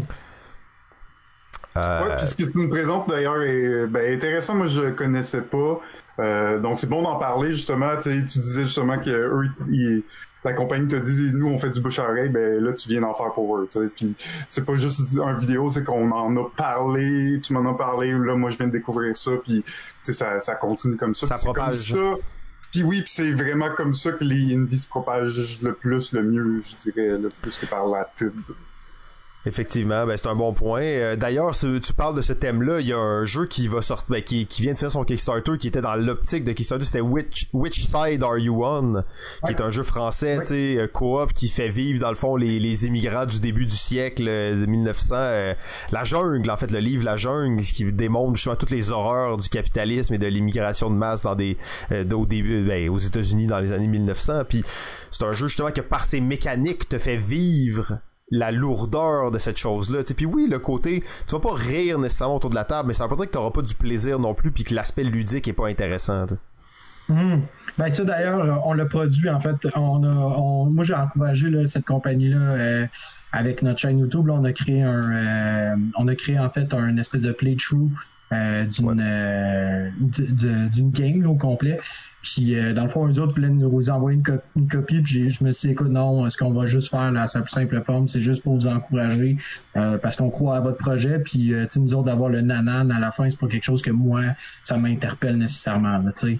Euh, je veux dire, si vous voulez m'en envoyer une, tant mieux, mais sinon, moi, si vous me demandez si j'en veux une, c'est pas nécessaire. sais Non pas que le jeu est pas le fun. De toute façon, votre jeu, il est pas bon. Non, non, non, c'est vraiment parce que pour moi, c'est comme important ouais. de dire, regarde, on le comprend, on comprend la réalité d'un vrai Kickstarter, puis on comprend, on comprend qu'est-ce que ça implique là, une copie de données. Puis euh, ouais, ça, ça, a un coup, ça a un coup. Ben oui, puis tu vois que de, de, prendre des initiatives, c'est pas juste les créateurs qui doivent prendre des risques d'une certaine façon, dans le sens que tu sais les, les, les créateurs de contenu, les médias indépendants, plus ils vont propager les choses différentes. Après, c'est ça, c'est moins de views. C'est, c'est, faire le chemin différent, c'est faire le chemin différent sur toute la ligne. Euh, donc, c'est accepter mhm. que ça vient avec euh, avec un revers, bien entendu. Tu seras pas mainstream. Puis euh, c'est ça. sais Fait qu'il y a comme un, un choix à faire, mais encore là, c'est ces choix-là qui définissent qui t'es en tant qu'individu plus que le cash que tu as dans ton portefeuille à la fin de la journée. sais Tout à fait. Euh, ben euh, Vincent, merci beaucoup d'avoir été là. C'était très intéressant. Tu nous amené à une place où on pensait qu'on allait trasher Pierre, après on pensait qu'on allait l'encenser. Finalement, on est allé ailleurs euh, complètement. Ouais. C'est plate parce que Pierre a pas dit a pas, dit quoi que ce soit. Non, Pierre, Pierre le, mot de la fin. Le mot de la fin, Pierre, c'est à toi, vas-y. ouais, c'est ça. Je, je, dis rien parce que je savais que je finirais par me faire imposer ça. je, je peux pas vraiment être contre ça, en vrai dire. Je peux même dire que j'ai toujours été un apôtre de ça depuis ma, ma, ma collection. Euh, est basée là-dessus. Elle n'est pas entièrement basée là-dessus, mais j'ai beaucoup de jeux dans ma collection qui sont dans cet acabit-là.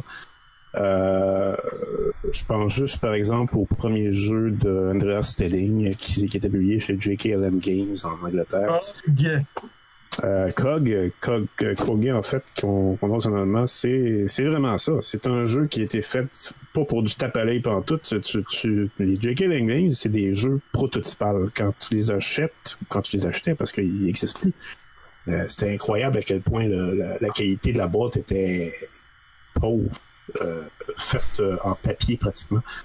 Euh, c'est à ce point tel que quand je transporte ces jeux-là ailleurs, s'ils pognent l'humidité, ça gondole tout.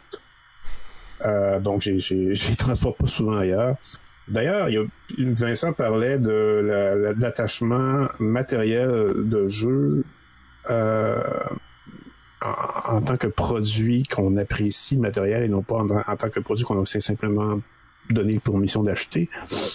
Euh, c'est aussi le cas pour certains jeux de ma collection que, que j'ai arrêté d'amener dans les conventions parce que je voulais pas que ça s'abîme. Euh, les jeux de Ludo Délire que j'ai, Super Gang par exemple, euh, je l'ai amené, je pense que je l'ai amené deux fois dans toute ma vie ailleurs parce que c'est un jeu qui a beaucoup trop de valeur, euh, qui, est, qui est beaucoup trop rare et que je veux pas abîmer du tout.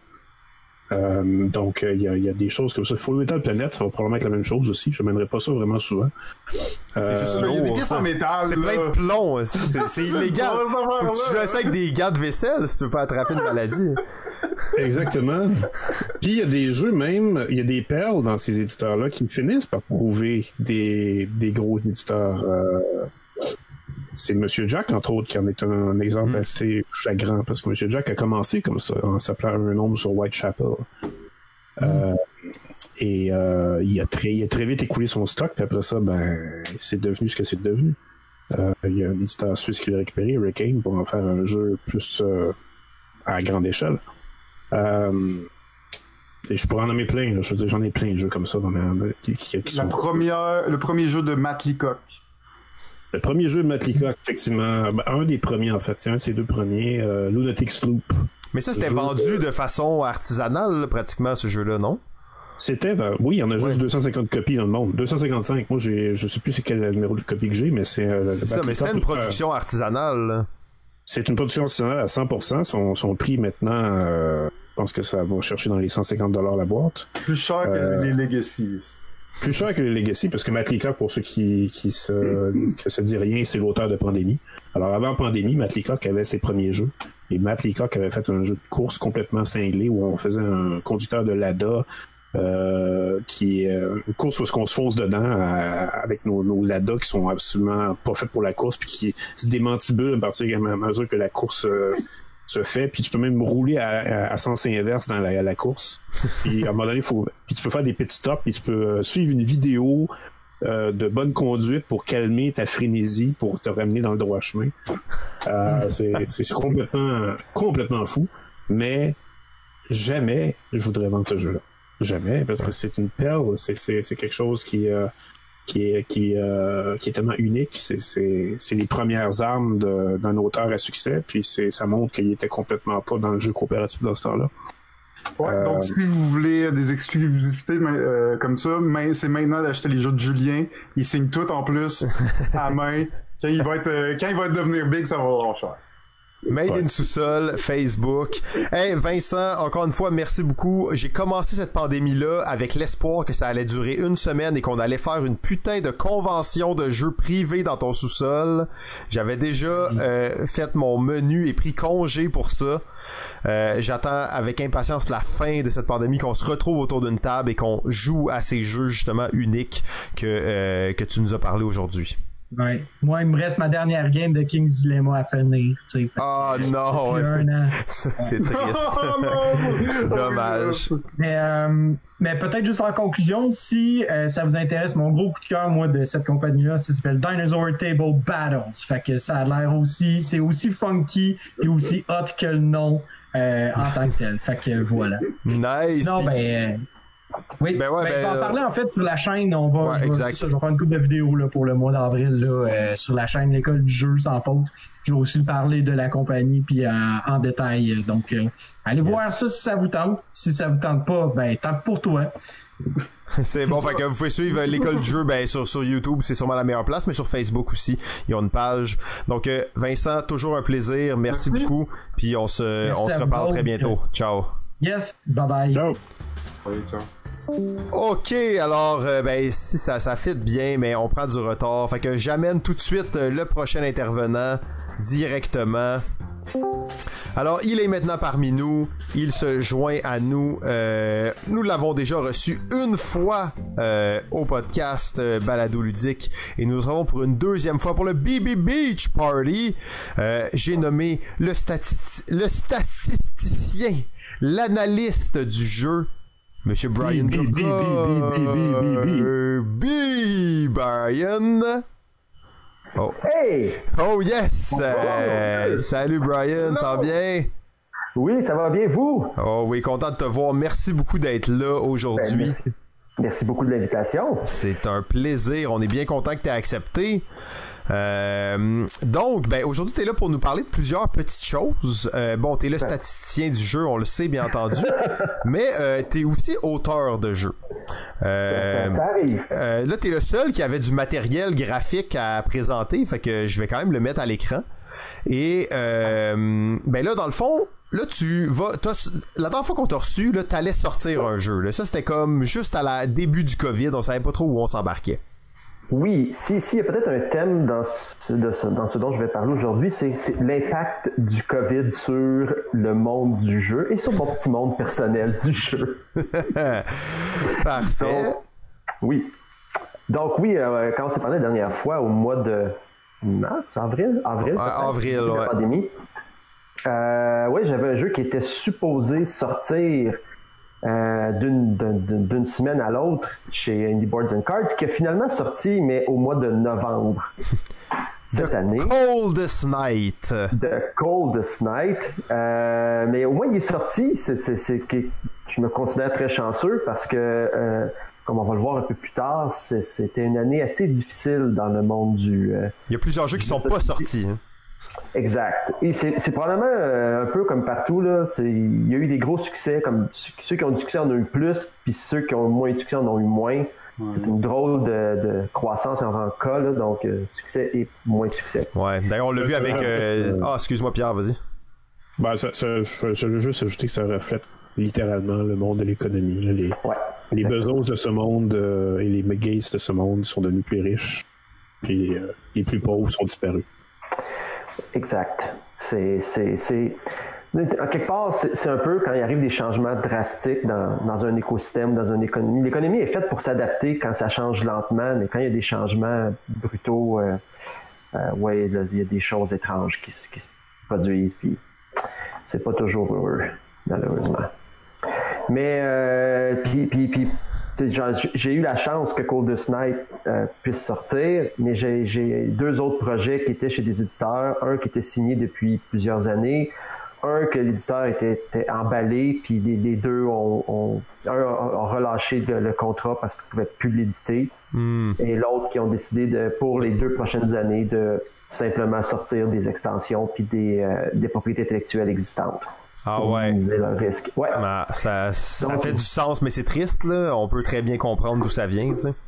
Ouais, ils m'ont, c'est ça, ils m'ont littéralement dit, ben, montre-nous-le dans deux ans parce qu'on est vraiment intéressé, mais pas maintenant.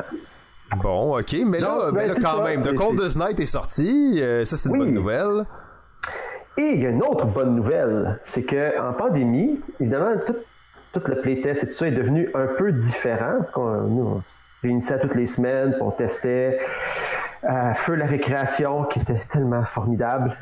Et, et là, on a dû s'adapter.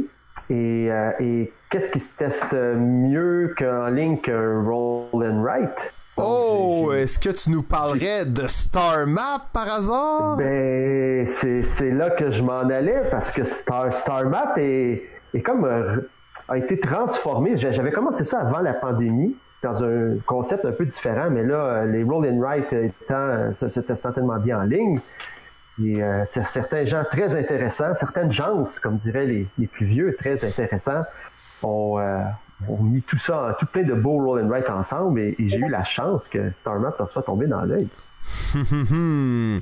Oh oui, on aura la chance de reparler de ça en détail, mais euh, j'ai longue vie à Star Map parce qu'on va, on va en reparler un peu plus tard, nous, dans, dans l'épisode, justement, de ce projet-là de, de compilation de Roll and Ride québécois. Mais euh, Star Map s'insère très très bien dans ce projet-là, c'est certain. si vous, euh, mon, mon, peut-être c'est pour, pour, pour votre, votre intérêt personnel. Star Map, initialement, mon idée derrière a été de faire un jeu hyper minimaliste qu'on pouvait jouer à la plage. Ah, sur le sable? Sur le sable. Donc, le jeu était seulement 2D avec des, des, des icônes différentes sur chacun des dés qu'on pouvait amener n'importe où et jouer avec euh, en écrivant dans le sable ou sur un papier ou un crayon ou Nice! sur n'importe quoi qu'on peut écrire avec notre, notre crayon à encre infinie sur n'importe quelle surface et autres. Ben ouais, dans l'espace et tout, hein? Eh, oui, écrire entre les étoiles. Wow! C'est digne ben- c'est très méritoire. Ben Brian d'ailleurs est reconnu pour ses jeux justement minimalistes. Hein. Tu t'es quelqu'un qui aime beaucoup le, le- la simplicité et l'élégance dans, dans la. On peut pas dire tous tes jeux, mais c'est quand même un, un sujet qui t'anime dans tes créations en général. Ça, c'est parce que je suis paresseux. Parce que apprendre des règles, c'est long. Ouais, mais faire des jeux minimalistes, c'est long. Hein. Faut choisir ses combats. Ben, en fait, euh, je- oui, c'est peut-être vrai, Brian, mais pour avoir vu ta collection, j'ai quand même remarqué que tu avais vraiment une fibre pour des auteurs qui étaient des successeurs spirituels d'Alexandre. Euh, je, je pense que tu aimes beaucoup Stéphane Dora. Oui, Et euh, Stéphane Dora fait partie de ces auteurs qui ne va pas vraiment faire des jeux très élaborés habituellement. ce que, j'aime en particulier de Stéphane Dora, c'est quand on prend, on ouvre une de ces boîtes, on sait jamais à quoi s'attendre. Par exemple, si on prend une boîte de, de Ryan ou on prend une boîte de Yuri Rosenberg, bon, surtout récemment, Yuri Rosenberg, c'est comme, il y a deux, trois expériences dans lesquelles le jeu va s'inscrire. Mais Stéphane Dora, à chaque fois, c'est ça peut être un jeu d'enchères très serré, ça peut être un jeu de, de course avec des dés. à chaque fois, c'est surprenant.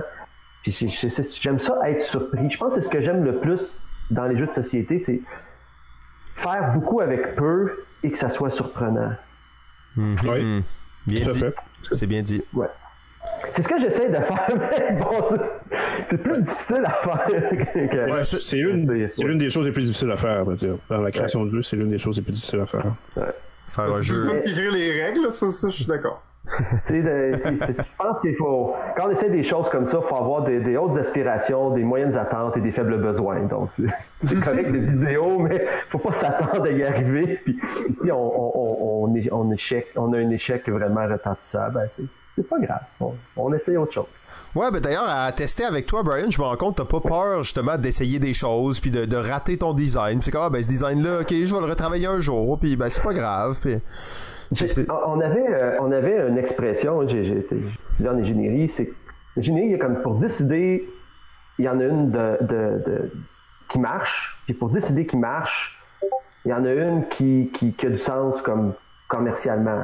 Hmm. Puis surtout ce que du sens commercialement, il y en a une qui va faire des profits. Donc ça prend comme mille idées pour arriver à un truc qui va faire de l'argent puis qui va marcher. c'est comme dans le monde du jeu, c'est un peu de même. Il faut avoir 10 idées de jeu. Puis à chaque fois, j'ai une idée de jeu super excitée, là.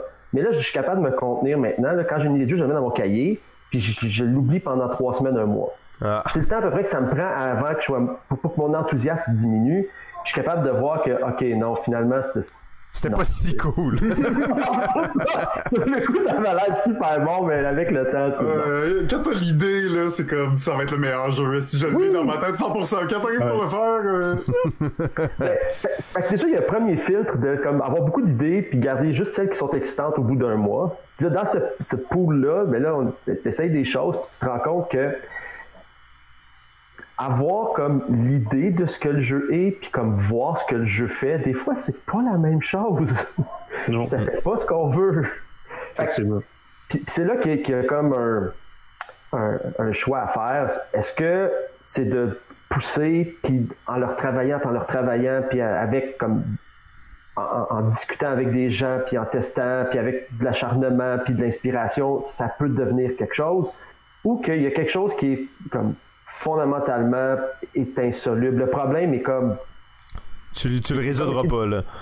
Exactement, ou ça va prendre tellement de temps et d'efforts que, que, que j'y arriverai pas au bout. Puis cette décision-là est toujours difficile à prendre, c'est, c'est pas facile à savoir, mais une fois qu'on l'a prise, ben c'est là d'essayer de, de, pousser pour le rendre le plus, euh, le plus intéressant possible. Puis, puis maintenant, quand je commence un jeu, j'essaie de voir c'est quoi, c'est quoi la fin. Mm. Donc, tu sais, si je veux le présenter à un éditeur, comme comment c'est quoi la personnalité du jeu? Comment il va se démarquer? Comment ça sera pas ah c'est juste un autre euro comme toutes les ou c'est un autre party game comme toutes les autres? C'est quoi ça? Qu'est-ce qui le rend charmant il y a plusieurs choses qui peuvent rendre un jeu charmant des, des, fois c'est comme comme comme disait Vincent des fois il y a quelque chose d'historique quelque chose d'important comme message dans le jeu. Mais des fois c'est juste que le jeu il est c'est, juste de la folie, puis c'est ça qui est intéressant. Ou des fois, c'est qu'il décrit une, expérience réelle, mais d'une manière très bien représentée. Il y a tellement de choses qui peuvent rendre un jeu charmant, mais il faut qu'il ait sa personnalité. Parce que sinon, après ça, tous ces efforts-là de l'avoir développé servent à rien. Est-ce que tu as l'impression justement que la, folie, t'as parlé de ça, je trouvais ça drôle parce que plusieurs fois en testant, je trouve que les gens ils sont un peu straight des fois dans leur décision de jeu puis ils ont peur de aller vraiment all crazy là tu sais puis de faire des affaires complètement fuckées tu sais puis euh, j'ai comme l'impression que le domaine du jeu pourrait avoir plus de jeux comme ça. Ça c'est parce que je pense qu'il y a un point d'équilibre. C'est que on a une aversion naturelle contre les choses inconnues. Mmh. tu sais toute chose étant égale les choses qu'on connaît pas on est, on est plus rébarbatif envers les choses qu'on connaît pas. Fait qu'un truc qui serait complètement différent là, out there pour la plupart des gens, c'est un peu intimidant puis c'est un peu rébarbatif. Mais aller dans une table très connue, tu sais, de, de- moi j'aime ça jouer au, euh, à Carcassonne, puis j'aime ça les jeux de tuiles, puis jouer à des jeux de tuiles, puis c'est ça que j'aime les jeux de tuiles, puis les tuiles. Sortir un autre jeu de tuiles comme qui est comme un Carcassonne, c'est quoi l'intérêt? Je vais jouer à Carcassonne, c'est la même chose. L'idée, c'est de trouver le point entre ces deux-là, de dire, OK, t'aimes ça les jeux de tuiles? On va faire un jeu de tuiles, mais c'est va être avec une twist, là, comme super différente, puis excitante, mais pas à un point que ça dénature tellement l'expérience que je peux pas la raccrocher à une expérience que j'ai déjà eue. Je pense que d'arriver à avoir quelque chose qui est out there, comme, comme super cool puis différent, mais que les gens peuvent cadrer, de dire, OK, c'est bizarre, mais c'est un jeu de tuiles. Ah, OK, c'est bizarre, mais c'est un worker placement, mais c'est un worker placement qui m'amène dans une terre inconnue, mais je sais que c'est un worker placement, ça, ça, ça me calme, ça me rassure. là. Je- C'est pas troublant. Là. Je sais que je vais placer mes pions puis il va se passer des choses. Mais c'est un bon point parce que souvent, c'est ça que les, disons, les éditeurs recherchent, c'est une base solide, contenu et une autre base de créativité, nouveauté, nouvelle expérience. C'est dans le sens que quelque chose qui est complètement nouveau, les éditeurs vont être frileux. Tu disais, on est frileux, mais même les éditeurs le sont parce qu'eux, ils pensent à tout ce que, à toute l'implication que ça a. Fait qu'ils, souvent, ce qu'ils aiment, c'est justement voir, OK, tu maîtrises le jeu, il y a des mécaniques qui sont là, qui sont claires, qui sont compris, mais tu as rajouté le tel twist. Ah, mais le, deck building, ben, tu le fais comme ça à la place. Puis, tu sais, c'est de varier un peu les mécaniques de, jeu, euh, puis de jouer avec ça. Là. Donc, oui. Oui, puis, puis, pour faire du, chemin sur ça, puis sur la conversation précédente, plus le truc est différent, plus c'est un grand risque, puis plus il y a d'argent qui est investi dans le développement du jeu, plus ce risque-là, la perte est grande. Tu sais, les trucs artistiques, souvent, c'est des choses qui ont des faibles risques de succès, mais quand ils ont un succès, ils ont un très grand suc- succès. Donc, les choses plus conservatrices ont plus de chances de marcher, mais ont moins de chances de faire d'avoir un grand succès, euh, d'exploser. Plus c'est risqué, moins ça a de chances d'exploser, mais quand ça explose, ça explose vraiment beaucoup. Puis ça, puis ça va aussi avec la personnalité des gens. Les gens qui aiment le hobby game, puis qui aiment les trucs comme péter, puis flyer, puis pointu, c'est parce qu'ils ont joué à beaucoup, beaucoup de jeux. Ils ont joué à tout, comme tous les genres de jeux. Fait que là, ils voient comme un worker placement, puis c'est un peu blasé. Ah oui, c'est comme tel truc, tel truc, tel truc. Fait que là, ils veulent le truc qui est très différent, un peu comme les, les films d'auteur. La plupart des gens qui jouent à des jeux, ils n'ont pas joué à tous ces jeux-là. Quand ils voient euh, Ticket to Ride pour la première fois, c'est comme c'est bien bon ce jeu-là, tu sais. C'est comme risque, mais on met les trucs sur des tracks au lieu de rattaquer les gens avant. C'est bien le fun, tu sais. Mais, mais qui n'ont pas besoin d'une expérience très poussée puis différente, tu sais. Déjà, juste les trucs de base dans le hobby game, pour eux, c'est déjà très différent. C'est- toujours aussi qui on est par rapport à tout le monde qui existe. Juste, euh, ça, juste une petite question euh, par rapport à ton design, puisque on avait Julien qui qui nous parlait tantôt justement, puis lui est dans une démarche un peu plus artisanale. Il veut pas se pen- il veut pas penser au fait euh, mon jeu est éditable pas, il veut juste le faire puis le- c'est le vendre. Toi, est-ce que tu penses à ça dans ton développement? Est-ce que tu le penses depuis le début? Est-ce que tu le penses à la fin ou euh, à un certain point t'arrêtes de faire le développement parce que tu dis il y a aucune chance que, que je l'édite ou? Ouais, moi, j'ai- j'ai- en ce moment, mon, mon, dès le début, je pense à est-ce que je vais pouvoir le pitcher? Ou est-ce qu'il y a une, personnalité assez forte pour se démarquer? Puis, je- tu sais, je, parle souvent à, Julien, puis je trouve que c'est super ce qu'il fait. Moi, j'aurais pas les guts de faire ça.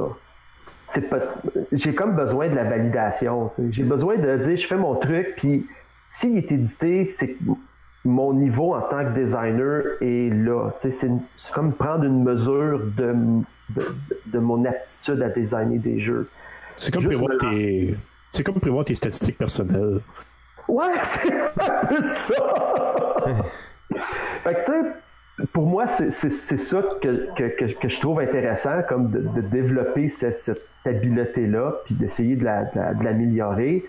Euh, me lancer à faire des Kickstarter ou à faire des trucs comme Julien, c'est pour moi, c'est, c'est très épeurant. C'est pas.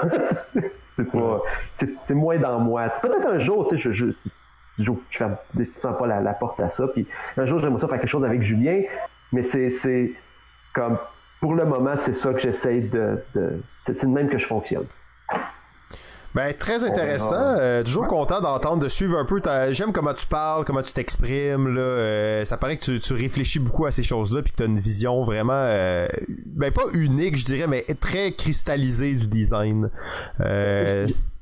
Euh, J'essaie que ça soit comme. J'aime beaucoup les trucs théoriques. J'ai lu beaucoup de livres de game design, toutes sortes de trucs flyés, mais de toutes ces idées-là, celles que j'aime, c'est celles qui sont utiles. J'essaie Ouais. toujours de grounder ça dans est-ce que ça m'aide ou pas à comme faire des meilleurs jeux. Absolument. final, Tu, tu l'exprimes très bien. euh, tu l'exprimes très bien. Fait que bonne chance pour, pour ta suite d'auteur. Là, on va passer au deuxième volet Oui. euh, de, de la rencontre. Euh, là, je sais pas c'était quoi l'ordre des slides euh, dans laquelle tu voulais qu'on présente ça. Mais commençons par celle qui donne euh, le, le nombre par année là, depuis, euh, depuis Le nombre de jeux sortis par année depuis 1950, genre 1940. Exact. Ça, alors, on, on va juste mettre les 1945. gens en contexte avant, là, parce que là, il y a des gens qui ne connaissent pas tout. Je cache la slide, là. Oups. Ok, non, je vais la laisser. Mais euh, dans le fond, Brian euh, est un bon, le statisticien, l'analyste a un algorithme qu'il roule de temps en temps, hein, des fois plus que d'autres. Oui, surtout dans la dernière année, avec j'ai changé de job, donc été- j'ai beaucoup d'apprentissage à faire au travail qui demande de la programmation, donc j'ai un petit peu moins de goût d'en faire dans, dans mes temps libres. Mais, euh, mais ça, ce que j'ai fait, c'est euh, euh, j'ai comme allé chercher la base de données sur Board Game Geek pour prendre toutes les données, ben, toutes les données, que je peux aller chercher. Puis là, j'essaie de sortir des graphiques pour comprendre des choses. Évidemment, euh, on va faire des petits astérix là. Euh, ce qu'il y a sur Board Game Geek, c'est pas la réalité. C'est ce qu'il y a sur Board Game Geek. C'est ce que les gens rentrent sur Board Game Geek. Puis ce que les gens aiment sur Board Game Geek, c'est pas une- un reflet de ce que la moyenne des gens aiment dans la vraie vie. C'est pas moyen de ce qui se vend non plus. Parce que il y a beaucoup de jeux qui se vendent très très bien, comme Uno, qui, si on regarde sa performance sur Board Game Geek, je suis pas sûr que Uno va être dans les tops de quoi que ce soit. Non, fait que c'est ben, c'est bon de savoir ça. C'est c'est un bon disclaimer. Legacy, Uno Legacy, ça j'aime ça. Mais ça existe. Ça vient juste de sortir, là. Ouais, c'est pour ça. Ok.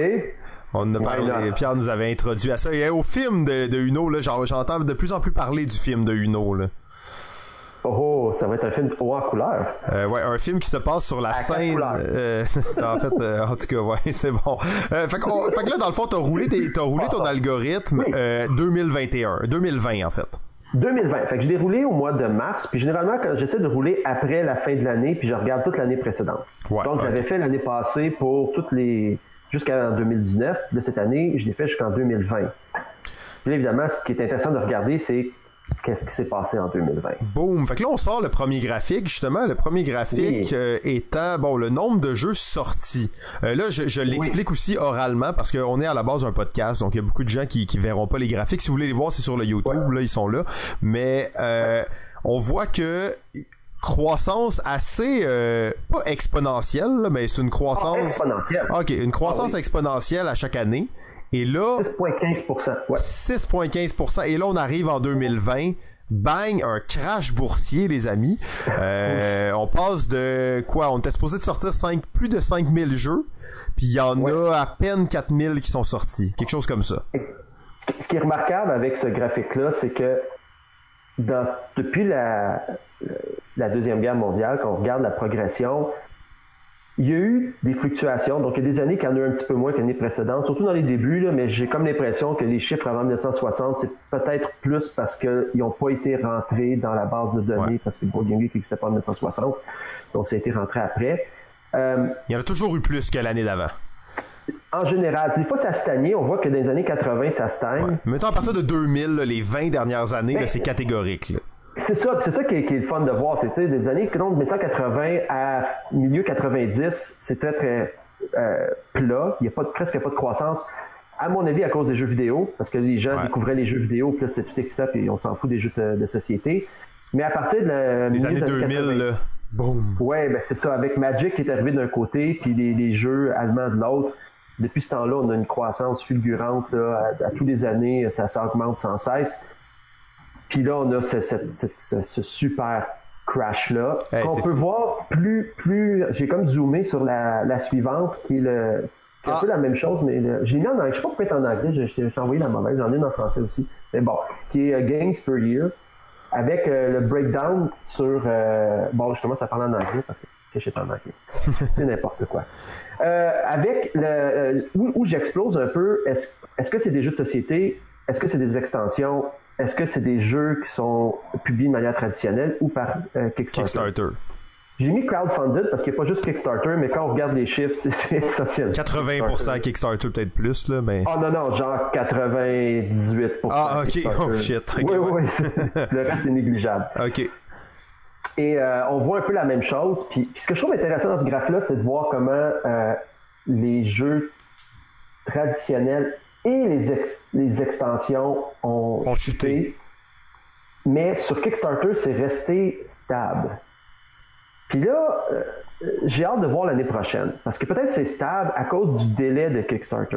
Ouais, parce que les jeux Kickstarter, ils étaient déjà en train de sortir, puis là, ils sont sortis en 2020, mais ils ont été Kickstarter il y a un an et demi, mettons, là. Exactement. Fait que c'est comme les jeux qui ont, qui ont, qui ont fini leur Kickstarter cette année. Fait que est-ce que ça va, est-ce que ça va avoir un crash aussi l'année prochaine ou pas? C'est difficile à dire. L'autre chose que je pense qui est très importante de cette figure-là, c'est que les éditeurs ont pas, ont- c'est pas qu'ils ont pas, ont pas développé de jeu, c'est qu'ils ont pas Sortie de jeu. publié de jeu. Ouais. Mais ça, ça veut dire que tous les jeux qui n'ont pas été publiés cette année, ce travail-là est là quelque part quand même. C'est boîtes. Peut-être même il y en a que c'est des boîtes qui attendent dans un entrepôt, là, quelque part, là. C'est très possible. Et donc, j'ai ce qui, ce qui voir est-ce que l'année, ce qui va arriver l'année prochaine ou l'autre d'après, est-ce que tous ces jeux-là vont sortir en même temps? Tous les jeux qui auraient dû sortir en 2020, est-ce qu'ils vont tous sortir en 2021? Là, on va, se, on va se retrouver avec une année où il va y avoir une Une augmentation de explosion. 12%, genre, des jeux. Puis un des trucs, tu sais, euh, ce qui limite au final, c'est le temps d'attention des gens. Là. Dans la vie, le- oui, l'argent c'est une limite, mais la limite ultime, c'est le temps qu'on a. Puis le temps qu'on a, il y en a une partie qui est partie à travailler avec la famille, tout ça. Puis ce qui reste pour s'intéresser à des jeux, c'est une petite, c'est une petite pointe. Puis là, les jeux vidéo en prennent, les autres activités de récréation, tout ça. Fait que ce qui reste pour le temps d'attention est divisé parmi tous les jeux qui sortent. Et s'il en sort, tous ceux de 2021 et de 2020 vont sortir l'année prochaine tout d'un coup, ou s'il y a un effet de décalage en 2022, ben, le temps d'attention sera assez grand pour, pour voir tous ces titres-là qui vont tous sortir en même temps. là. Fait que là, est-ce qu'on se retrouve face à une surproduction de jeux? Parce que là, moi, c'était un peu la théorie Exact. que j'avais. Mais après, j'ai parlé avec quelques, quelques auteurs et quelques éditeurs dans, suite à la, justement, à ce qu'on a vu ces graphiques-là. Puis, j'ai vu qu'il y a plein d'éditeurs qui ont juste décidé de ralentir quand même leur produit. En fait, t'en parlais d'ailleurs au début. Il y a des éditeurs qui ont décidé de pas prendre de nouveaux projets, d'attendre un peu. Fait que peut-être aussi que de notre côté, ça va se rebalancer plus naturellement. Je, je sais vraiment pas, là, mais c'est plus de la spéculation en ce moment. Puis où, ce qui est, c'est toujours, il y a un truc qui s'appelle le Tra- Tragedy of the Commons, là, qui est comme un truc d'économie de, théorie des jeux, dans l'ancien temps, les gens amenaient les moutons paître dans des, dans des prairies qui étaient communes à tous les gens du village, qui appelaient ça les commons. Puis c'est toujours dans l'avantage de chaque berger d'amener un mouton de plus. Parce qu'il y a un mouton de plus. Donc il fait plus de laine, puis il fait plus de lait, il fait plus, plus, de, plus de profit, plus de, plus de production. Mais si tout le monde fait ça, ben, tous les moutons sont plus maigres parce qu'il n'y a pas plus d'herbe dans, dans le commons. Là. Fait que les moutons sont, plus de moutons, mais tes moutons sont plus maigres.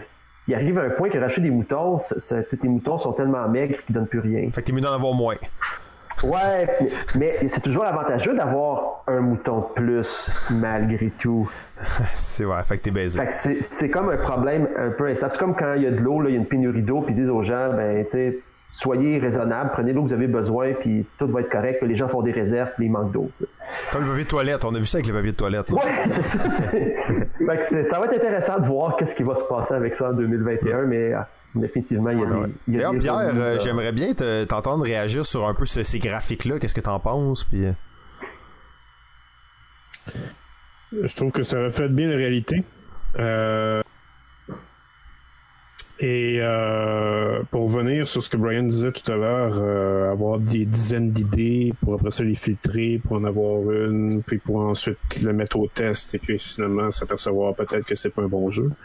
Euh, il y a Kramer qui avait été interviewé il y a 10 ans justement euh, selon ce graphique-là, pour lui demander, euh, il s'était fait demander Euh, selon vous, où, où s'en vont les succès de jeux de société dans le marché?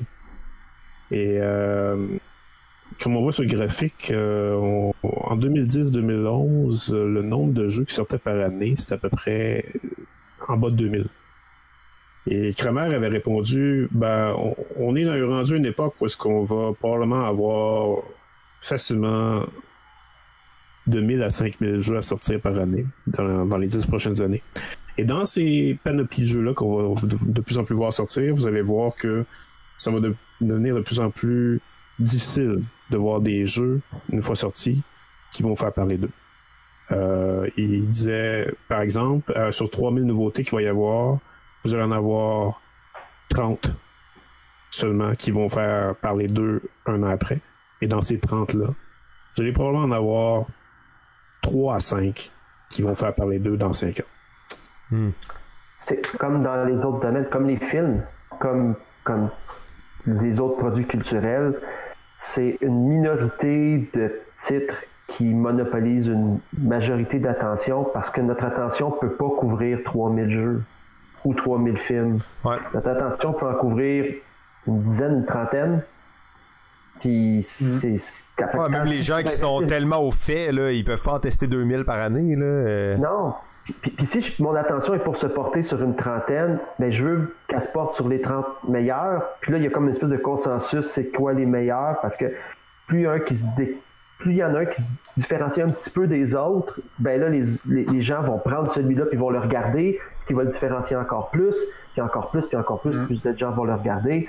Il va se retrouver dans plus de top 10. Puis est-ce que c'est lui le meilleur jeu? Ben, peut-être, mais, mais cet effet boule de neige-là, définitivement, fait en sorte qu'il y a juste une poignée de jeux qui vont monopoliser la majorité de l'attention. C'est sûr que dans... Ah, vas-y, Jeff, excuse. Ben, juste un truc, c'est... ça fait un bout là qu'on le voit qu'il y a une exponentielle, que ça augmente à chaque année. Puis, je me demandais à quel moment tu sais, à quel moment ça va arrêter ce, ce, La COVID. tu sais, ce, ce, moment où on est toujours, tu sais, parce que là, 5 000, 8 000, 10 000, est-ce qu'on va arrêter une année où on va sortir 10 000 jeux par année? Parce que ça n'a pas de bon sens, tu sais. Euh, c'est sûr que dans les 10 000 jeux, là, il...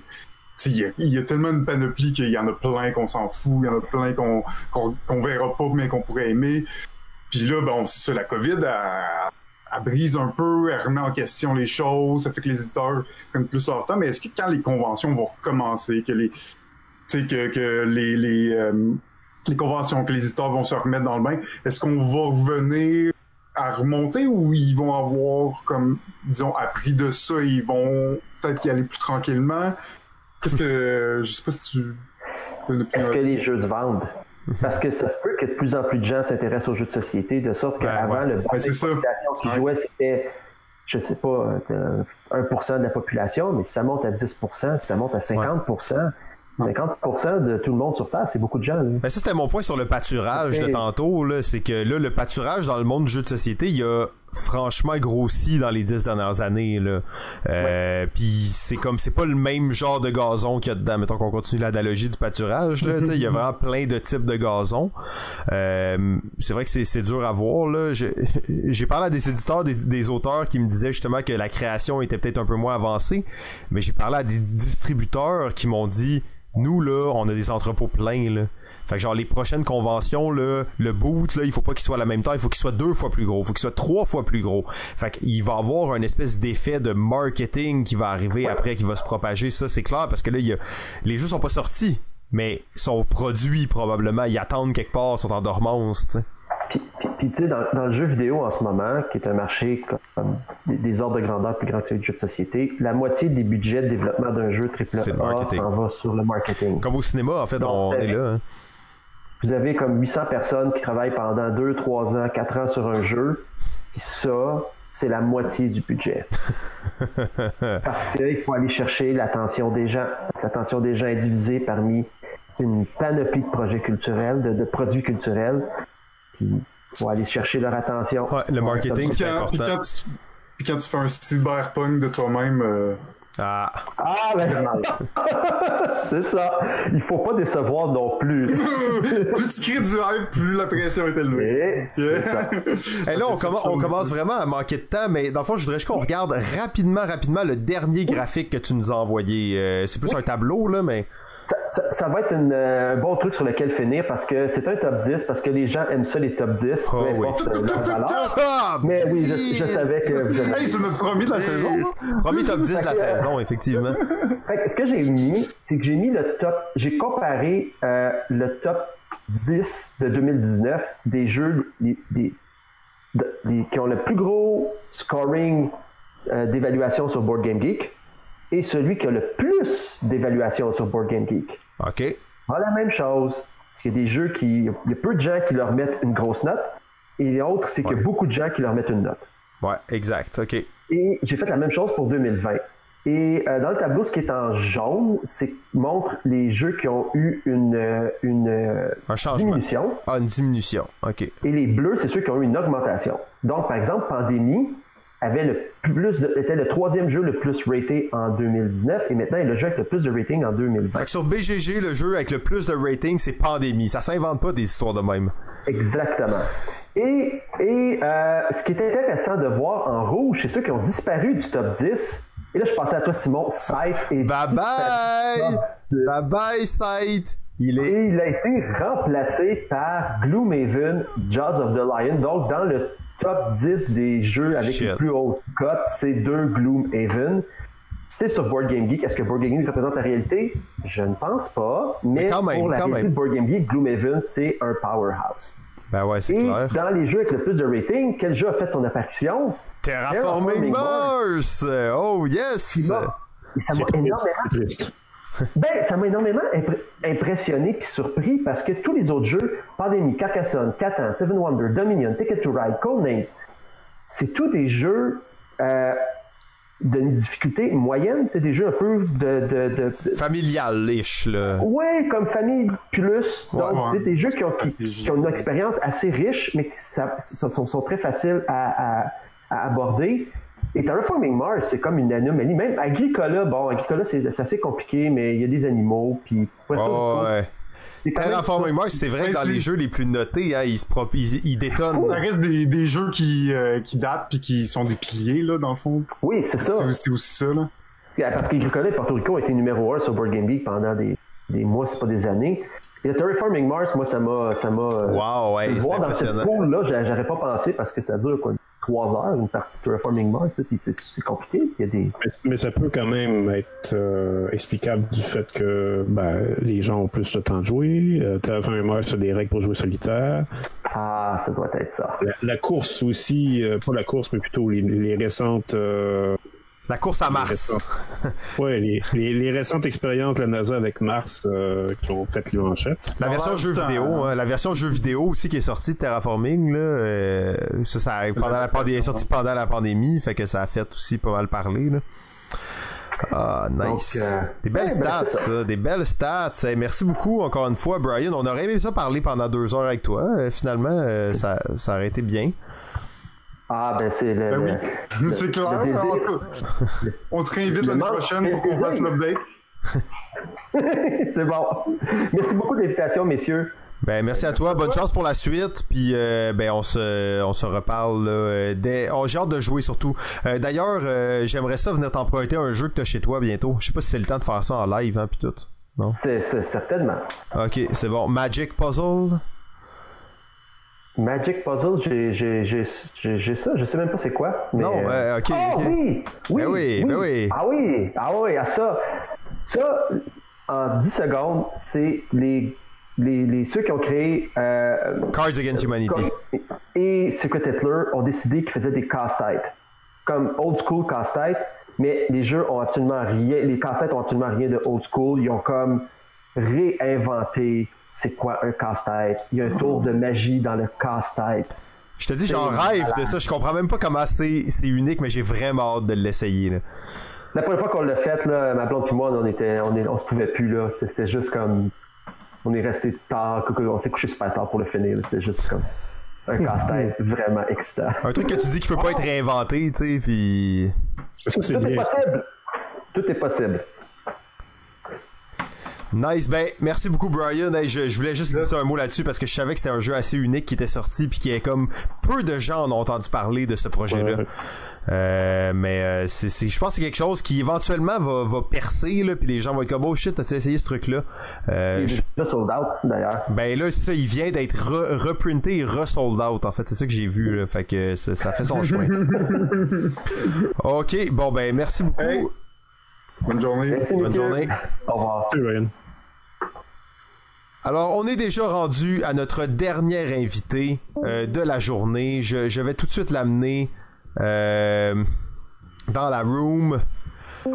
Notre dernier invité du jour, euh, il se passe de présentation, mais on en fera quand même une. Si Balado Ludique, si le carrosse de Balado Ludique avait quatre roues, il en serait très certainement la quatrième. le seul et unique ludologue du Québec, Sylvain A. Trottier, cofondateur de l'agence Friedman, responsable en chef des tests chez Protégez-vous et bien entendu gothique à ses heures. Euh, salut Sylvain. Bonjour messieurs, ça va bien? Oh oui, là on commence à être euh, à être un peu euh, dans le mood, hein. ça fait euh, comme 3-4 heures qu'on enregistre, fait que là c'est la fin de la saison 9, dernier invité, on finit ça en grand. Cool. Ben justement, le thème de ma chronique, le sujet de ma chronique aujourd'hui, c'est la fin. Oh. Oh. Quel, à propos, quel wow, wow, bravo, bravo. Quand, quand, quand j'ai vu que vous m'aviez mis à la toute fin, je me suis dit, bon, euh, qu'est-ce que je pourrais faire comme, comme thème, qu'est-ce que je pourrais travailler. Ils mettent à la fin, ça veut dire qu'ils sont vraiment fatigués, épuisés, puis qui que leur cerveau est grillé, donc ils m'envoient moi au front pour tenir la dernière 20-30 euh, minutes. Euh, mais je vous avoue que j'ai été un petit peu, euh, euh un petit peu euh, occupé, débordé, donc j'ai surtout des notes éparses que je vais un peu vous lancer au visage et je vous inviterai à, tout moment à intervenir sur ces sur ces notes-là, à, faire part de vos réflexions et je suis sûr que vous en aurez beaucoup parce que je me suis rendu compte en y réfléchissant rapidement que parler de fin, c'est beaucoup de choses à dire. Donc voilà, J'espère que vous allez bien. Ça va bien, oui, effectivement. Je, fais une parenthèse euh, pour répondre à Cyril Leron dans le chat qui, nous, qui disait qu'on n'avait pas l'air d'être live. On est bel et bien live, seulement euh, on est tellement pressé par le temps qu'on ne peut pas tous répondre. Mais euh, c'est très bien de, de, de nous suivre comme ça. Continue, Sylvain. Cool.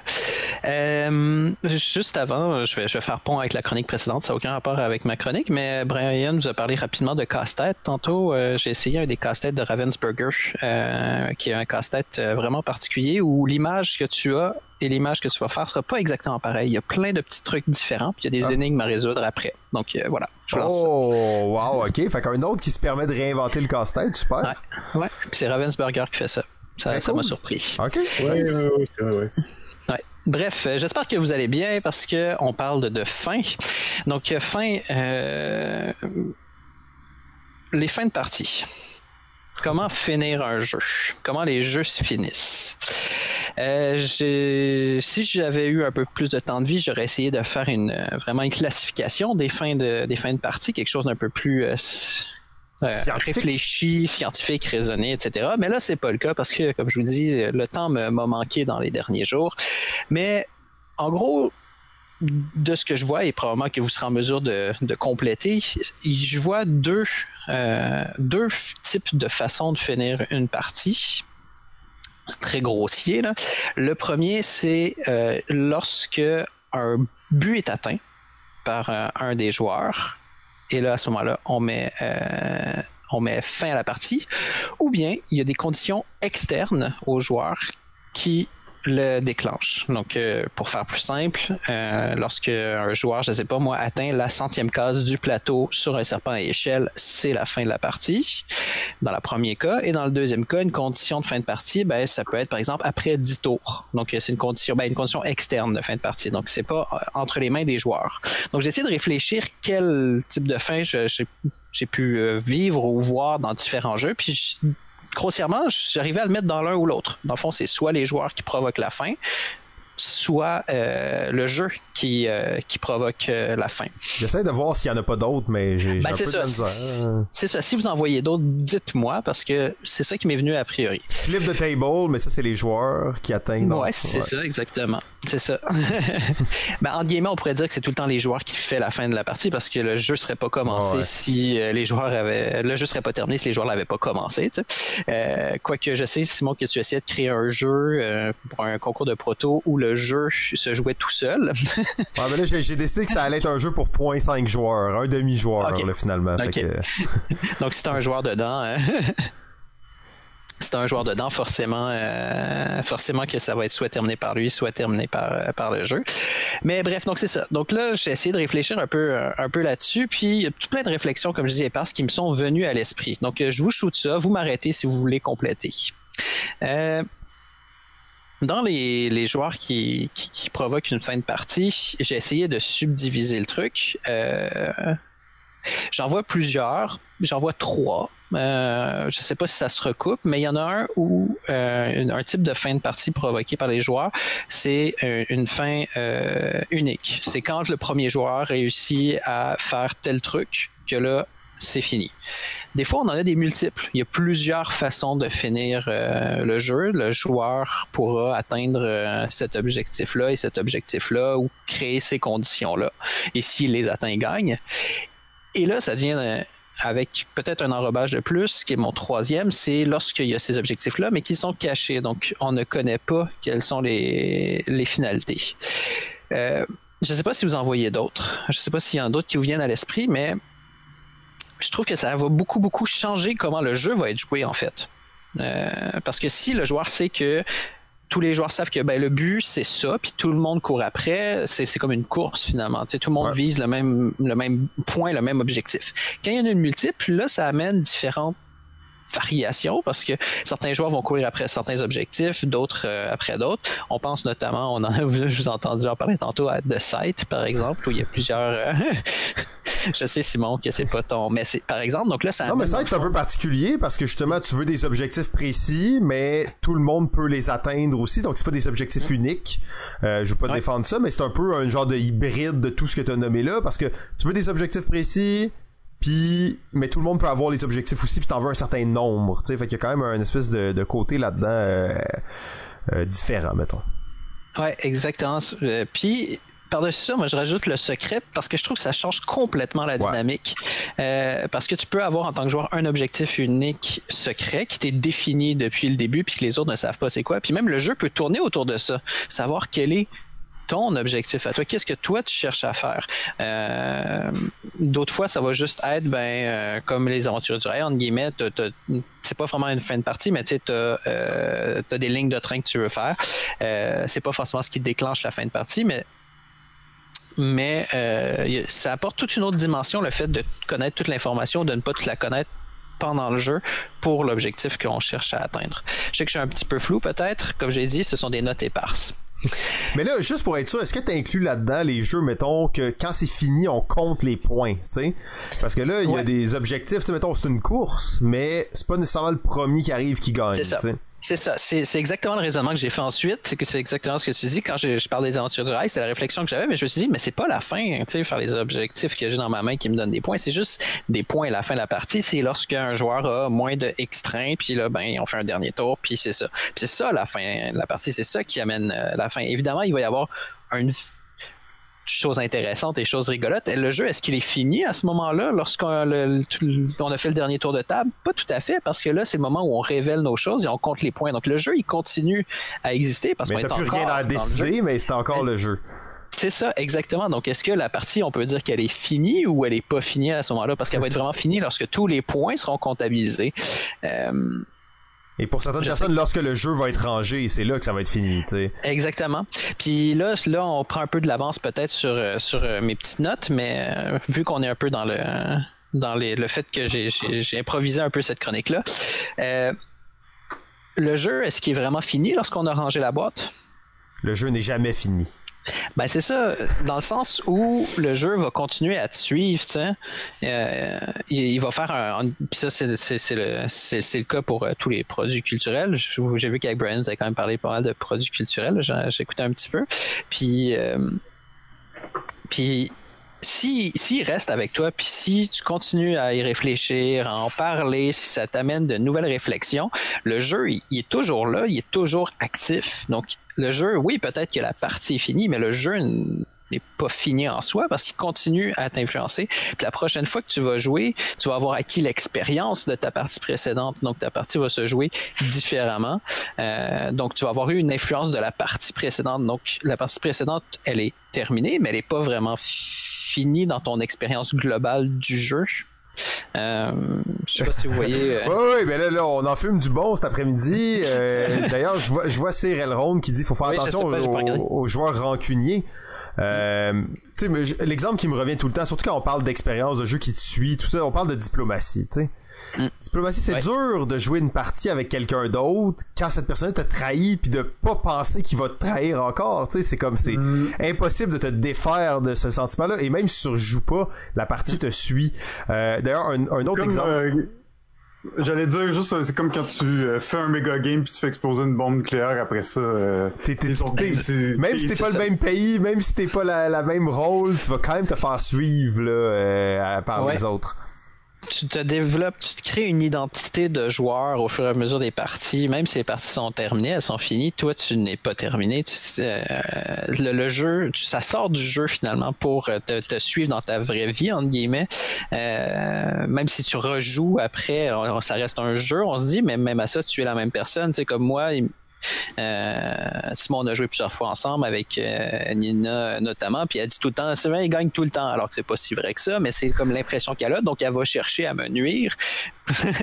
Et ça, c'est comme un, un, un, un acquis des parties précédentes. Même si c'est pas le même jeu, ça change rien, tu sais. Ça change rien, c'est ça. Fait que votre Donc- partie, mettons, elle est jamais terminée à vous deux, tu sais, dans le sens que cette partie-là n'est jamais terminée. Exactement, puis c'est le même, je pense, avec toutes les personnes avec qui tu vas jouer, probablement plus sur une base régulière parce qu'il se crée vraiment quelque chose euh, euh, entre entre vous puis entre les autres personnes aussi.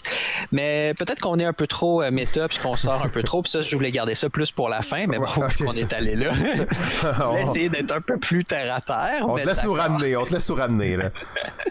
Euh, mais euh, mais c'est ça. euh, là où je m'en allais euh, avec ces questionnements-là, je voulais savoir est-ce que vous aviez des idées de fin un peu surprenantes, un peu différentes, un peu comme oh, tu sais. Euh, puis je voulais aussi ensuite amener le questionnement de qu'est-ce qu'une bonne fin d'une partie, qu'est-ce qu'une mauvaise fin de partie? Moi, j'ai des, j'ai des idées, je peux, je peux les évoquer tout de suite euh, sur les, les deux points. Je sais pas qui, si vous avez envie d'intervenir aussi. Ah, je vois la main de Ben, Jeff qui se... J'ai quelques idées. Après ça, tu sais, ça sort pas du pool de c'est déclenché par le joueur ou par le jeu, là, dans le sens que c'est- Hmm, ouais, c'est ça. J'arrivais pas, ça, j'arrivais pas à trouver une autre catégorie. Peut-être qu'il y en a une que j'ai pas réussi à, à voir, mais Ben, non, pas particulièrement, à part peut-être celui de, de, ben, de, de Sherlock Holmes, détective conseil. Exact. Ouais, c'est, ouais, une des fins en réalité où c'est les joueurs qui décident. Bon, c'est un jeu coopératif, mais à tout moment, on peut dire OK, on arrête le jeu, on passe à la fin, puis on répond aux questions. Donc c'est un peu particulier parce que c'est rarement euh, laissé un peu comme ça. Tu sais, quand le joueur peut mettre fin à la partie, ben c'est mécaniquement qu'il va le mettre fin et non par un entente globale. Donc c'était un de ceux que je voyais qui était différent. Sinon, euh, Red Seven, Red Ouais. Seven, le Ouais. petit jeu de cartes, c'est bien ça? Mhm. Je pense que ça En s'appelle fait, juste euh, Red, en fait, mais ouais. C'est juste Red, hein, moi. Euh, en fait, à la fin de ton tour, si t'as perdu, si t'as pas gagné, t'as perdu, puis la game est Mhm. finie. Ça, c'est drôle. ça. C'est- ça, c'est vraiment bizarre. Puis dans le fond, c'est un jeu aussi où il y a juste un perdant, si je me trompe pas. En tout cas, il y en a des jeux là où c'est justement inversé, où il y a juste un perdant puis les autres gagnent. C'est quand même assez rare, mais tu sais, c'est dans les autres variantes que je voyais là. Ouais, je suis tout à fait d'accord avec toi. Sherlock Holmes était directement dans, dans, dans les jeux auxquels je pensais. Puis même, tu sais, qu'une fois que tu l'as fini, que tu dis, ah, on va aller répondre aux questions, des fois, tu fais comme, ah, on retourne en arrière, puis on va rechecker. Tu sais, tu vas voir les questions, tu fais comme, ah, non, on a pas- Ah, on l'a pas vu. Ouais, c'est ça. D'accord, on l'a pas vu. Exactement. Donc, on répondra pas tout de suite, on va aller rechecker. Puis, je pense aussi aux, aux jeux à campagne. Euh, Tu sais, les jeux à campagne, tu joues une partie, oui, t'as as joué la partie, tu l'as fini, mais en fait, t'as pas fini le jeu, tu tu, tu vas jouer d'autres scénarios encore. euh, là, je pense à Pandémie euh, saison 0, je, viens de le terminer, mais tu les jeux Legacy, c'est un peu comme ça aussi. T'as pas vraiment fini le jeu, mais une fois que tu l'as fini, tu l'as vraiment fini, là, dans le sens où tu ne joueras plus. Donc, il y a cette idée aussi de fin définitive qui est vraiment euh, particulière. Là. Ouais, parce que souvent les jeux, t'as fini la partie, bon, tout le méta, mais quand t'as fini une campagne ou euh, tu sais un Legacy, il faut que tu sois vraiment motivé pour le rejouer à nouveau. Là. Ouais, c'est ça. Racheter une boîte, retrouver un groupe, euh, etc., etc. hein. On a dans le chat d'ailleurs quelqu'un qui mentionne Oui. Diplomatie comme étant un jeu qu'on peut voter la fin de la game dès le premier tour. Là. Fait que c'est quand même Ouais. intéressant de, de voir ça. Là. Ouais, c'est très très cool. J'ai pensé aussi au jeu euh, We Didn't Playtest This.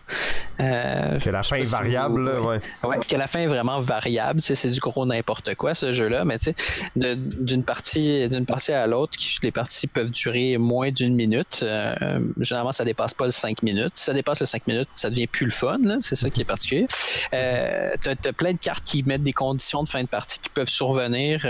Par exemple, il y a une carte que c'est euh, tout le monde gagne euh, parce que tu l'as joué. Voilà, c'est tout. Euh, alors que donc souvent ce jeu-là quand je l'expliquais je disais le but c'est juste de pas perdre je te dis pas comment tu vas gagner j'en ai aucune idée c'est juste de pas perdre là, ça me fait Euh, mais penser justement à tous les jeux. Désolé, tu sais, je, je, je vais un peu, je divague, mais je vois un peu ce qui se passe dans le chat aussi, tout ça. Mais, tu mettons un jeu comme euh, Cards Against Humanity, là. Tu sais, y a-tu vraiment une fin à ce jeu-là, dans le sens que c'est encore une fois un jeu d'un commun accord, tu sais, c'est pas quelqu'un réussit quelque chose, c'est pas une fin, ok, si t'as plus de cartes, là, à un moment donné, mais là, si t'as plus de cartes, c'est que t'as joué vraiment longtemps, tu sais. Souvent, en plus, ça va se, c'est un jeu qui va se terminer quand les joueurs ne vont plus vouloir jouer, tu sais. Officiellement, je pense qu'il y a une fin à Cars Ok, avec un certain nombre de points, c'est ça? Ouais, je pense que c'est Ah, quand quelqu'un a ramassé un certain nombre de cartes. Hmm, euh. Ouais, ouais, il y a- des vraies Ok, ok, ok. euh. Tu joues pas, personne joue avec les règles, mettons. Ouais. Non, non, mais c'est- je savais pas s'il y en avait des vrais, ouais. ok. Mais un, un jeu, par contre, qui vraiment fonctionne comme tu viens de le dire, Simon, c'est The On-Game. Euh, un jeu euh, euh, pratiquement à vocation euh, chrétienne, puritaine pour les nombreuses sectes américaines, euh, qui a été euh, publié en 1973 pour la première fois. Euh, ce jeu-là, littéralement, n'a absolument aucun but. Alors, quand, quand il y a toujours... euh, c'est un jeu de des- questions, ça, ou? Non, c'est un jeu de discussion. Ah, ok. C'est un jeu où on lance un dé, on se promène sur un plateau avec un pion et la case sur laquelle on atterrit nous donne le sujet de conversation avec lequel on va discuter. Hmm.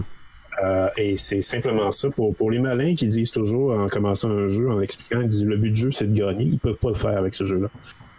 Parce que parce qu'il y a absolument rien là-dedans qui permet de gagner ou perdre. On fait juste passer un moment et le, le, le- le jeu se termine quand l'horloge indique la minute qu'on a décidé à laquelle ça s'arrête. Je vois tout à fait de quoi tu parles comme ce type de jeu. Ça me fait penser à Tales of the Arabian Nights où il y a une fin, mais on s'entend que tout le monde s'en fout. Là. Ah, genre, ouais. oui, c'est le premier qui rapporte tant de gloire puis de machin que tu t'es fixé au début. Puis tout le monde est comme genre, non, on va juste jouer jusqu'à temps qu'on soit comme fatigué. C'est ouais, ça. c'est limite, ils ont collé une fin pour pouvoir justifier le fait que ce sont un jeu à règles. Je sais pas si vous voyez ce que je veux dire. C'est comme, ouais, il faut, faut en mettre une parce qu'on peut pas ne pas en mettre, mais ouais, au final, on s'en fout tellement. Euh, je, je, je, je sors un peu, mais je pense aussi au, au Nomic. Peut-être tu connais, euh, Pierre. hein? Oui, Nomic, effectivement, Ouais. qui est un, euh, je dirais le jeu le plus, euh, le plus euh, officiellement fait pour inventer des règles. Ouais. Euh, euh, parce qu'il y a, il y a Flux qui se, se vante d'être comme un jeu comme ça, mais c'est, mais c'est vraiment Nomic le jeu, est-ce que on- quand on joue, au fur et à mesure qu'on joue, on invente des règles. Ouais.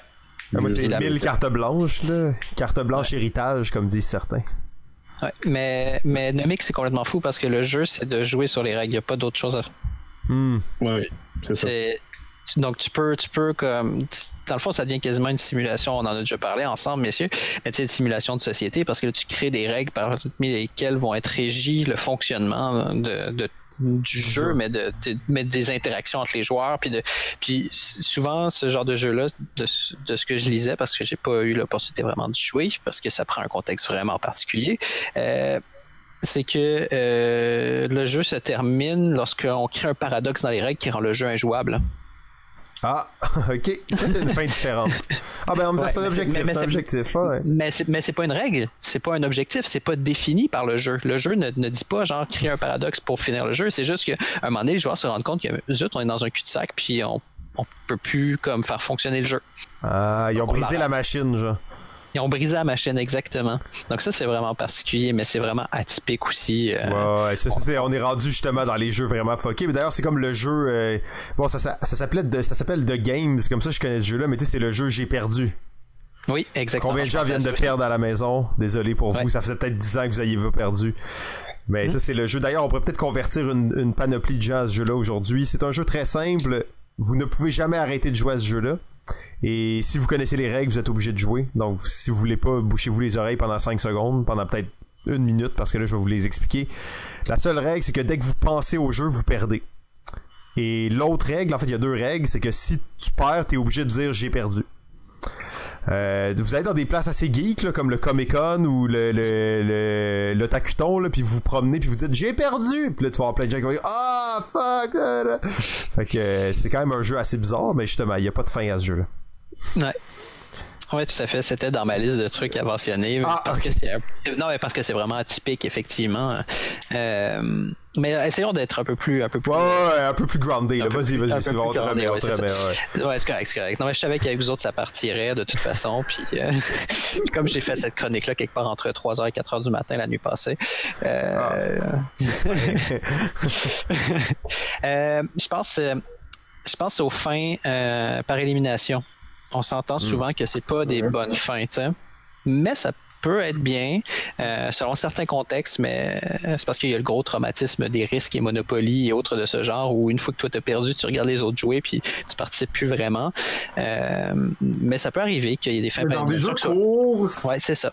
si ton jeu dure 20 minutes, ça peut être acceptable. Tu sais, Exactement. En haut de 20-30 minutes, là. euh, ça me rappelle Ouais, tout le temps ma cousine un peu chubby qui se faisait tout le temps éliminer en premier à Loup-Garou Hmm. c'était triste pas gentil, ça. non mais c'est Ouais, pas moi qui l'éliminais là c'était c'était le même là. Tu participais, c'est bon, tu participais. j'étais pas un loup-garou j'étais un honnête villageois Euh, mais sinon aussi, je pense aux fins de partie qui vont créer un truc qu'on n'aime pas beaucoup, c'est le king making. Ah, ouais. Attaque pas lui, attaque moi. Ah, ben il faut que je choisisse qui j'attaque. Il y en a un des deux qui va gagner. Ça, c'est affreux. Ça. devrait être illégal. là.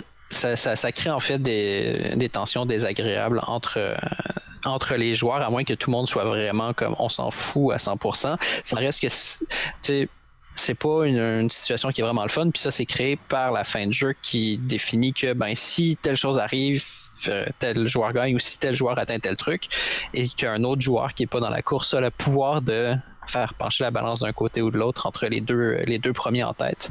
Puis ça m'amène au euh, aux, euh, aux notions de bris d'égalité. Parce que tu sais, des fois, la partie est finie. c'est toujours a- ça. la partie est finie, mais on n'a pas de gagnant.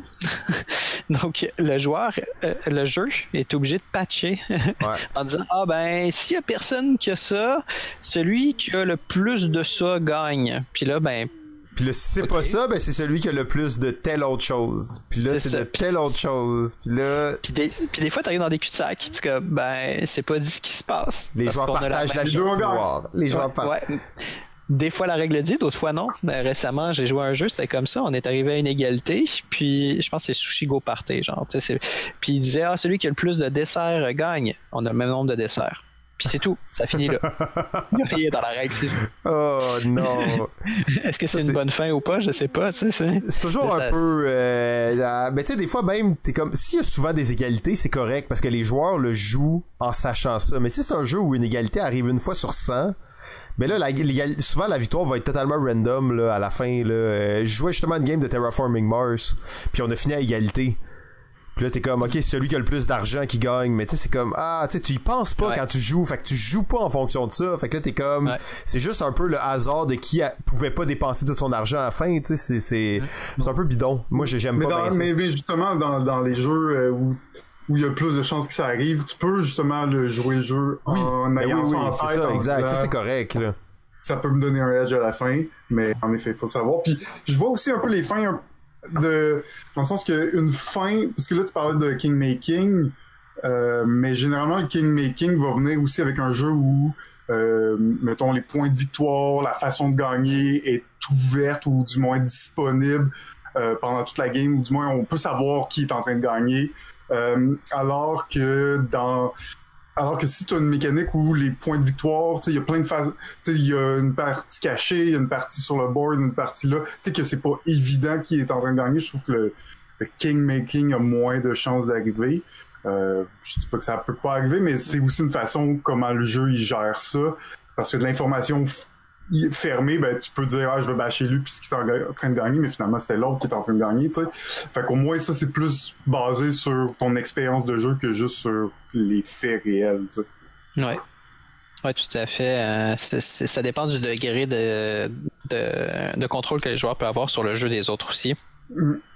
Si chacun joue dans sa bulle, entre guillemets, puis qu'il n'y a pas de, trop d'interaction, c'est sûr qu'à ce moment-là, le kingmaking est très difficile à, à faire mais ça reste quand même, comme tu dis, c'est la fin euh, beaucoup qui va déterminer comment comment ça, ça va se jouer pour euh, pour le pour le kingmaking. Mais sinon, je pense aussi aux jeux qui ont des conditions qui changent euh, d'une partie à l'autre. C'est peut-être pas une un truc très très fréquent. Je sais pas si vous aviez un exemple de ça, mais tu sais, à une partie, c'est celui qui aura le plus de tel truc qui va qui va l'emporter, à une autre partie, c'est celui qui a le plus de tel machin. J'essaie de réfléchir, je me suis dit, il me semble que ça doit exister, mais j'ai pas eu d'exemple de jeu qui m'est venu à l'esprit entre. Euh, de, ben, Age of Empires, non pas Age of Empires, Age of Mythology de Board Game, qui était sorti en 2005, euh, qui avait été un des premiers jeux, je pense, il me semble. Hein, ça fait longtemps. qui, euh, qui avait une mécanique, euh, parce que le jeu en c'était littéralement une, euh, une je dirais, un Porto Rico, comme on parlait tantôt avec, avec Steve, comme étant la mère de tous les jeux. Porto Rico, ben, Age of Mythology de Board Game, il pouvait pas mieux prouver ça, parce que c'était carrément Porto Rico déguisé avec Age of Mythology. Mais il y avait une règle qui, qui était vraiment très astucieuse dans ce jeu-là qui euh, déterminait comment on allait gagner pendant la partie. Et on ne pouvait pas le savoir. Il, y avait, il fallait que les joueurs investissent des ressources dans une façon de gagner ou une autre. Et à la fin de la partie, la, la, partie euh, dans laquelle tous les joueurs collectivement avaient investi le plus de ressources, hmm. c'était dans cette chose-là qu'on qu'on compétitionnait pour savoir qui Mais c'était secret, ça, ou? Non, c'était public. Ok, ok, ok. Fait que tu peux savoir pendant la game qu'est-ce qui allait se passer, probablement, mais pas, tu le découvrais un peu au fur et à mesure, c'est ça? Oui, c'est ça. Et ça, ça, marchait très bien. C'était euh, essentiellement pour ça D'ailleurs, dans le chat, on a euh, deux commentaires justement sur ce genre de jeu où la partie, la condition de victoire euh, change d'une partie à l'autre. On a New Dell que le temple du Meeple nous parlait tantôt, et on a autre que j'ai pas joué encore, mais que j'attends ma copie. Ah, Kingdom Builder. Ben oui, Kingdom ouais, Builder. Ça, Kingdom Builder, mais sinon j'ai. Ben non, Kingdom Builder, c'est pas c'est pas la fin de la partie. Ah non, c'est juste la, façon de faire des points. C'est la façon de faire des points. C'est la façon de faire des points, c'est ça. C'est pas la fin qui est différente, effectivement. Non, exact. Ben, ouais, en effet. Mais euh, je pense aussi à Code of Nine, quoi que c'est encore une fois euh, le même concept. Ouais, c'est ça. J'avais le même genre de réflexion. J'avais pensé à ça. J'avais pensé à comment il s'appelle le jeu où tu crées ton petit royaume devant toi, le Isle of Sky. Ouais. ça change d'une partie à l'autre, mais c'est façon de faire des points. C'est pas la façon de finir le jeu. Ouais. C'est vrai que y a, y a y... Ben, pourtant en plus c'est quand même une mécanique que quand tu, tu y penses, c'est sûr que ça existe. Puis tu commences à y penser, t'es comme ah, je sais pas, je sais pas quel jeu qui fait ça. Euh, mm. J'imagine un jeu qui aurait des twist cards, que genre la carte, mais j'arrive pas à savoir. Bizarre. Il y a peut-être pas, peut-être que je tu tiens quelque la chose. question. je sais pas, ben Pierre a quand même mentionné quelque chose d'intéressant, un, jeu où les joueurs pendant la partie investissent. Ouais, ça c'est cool, ça c'est vraiment cool, ben ouais. Sur comment le jeu se termine. Ben, il y, a, y, a une façon similaire qui est, euh, on parlait de fin désagréable. Euh, oui. Euh, il y a un jeu qui est sorti chez Tilsit dans les années 2000, probablement que Ludo le, le connaît d'ailleurs. ça s'appelle.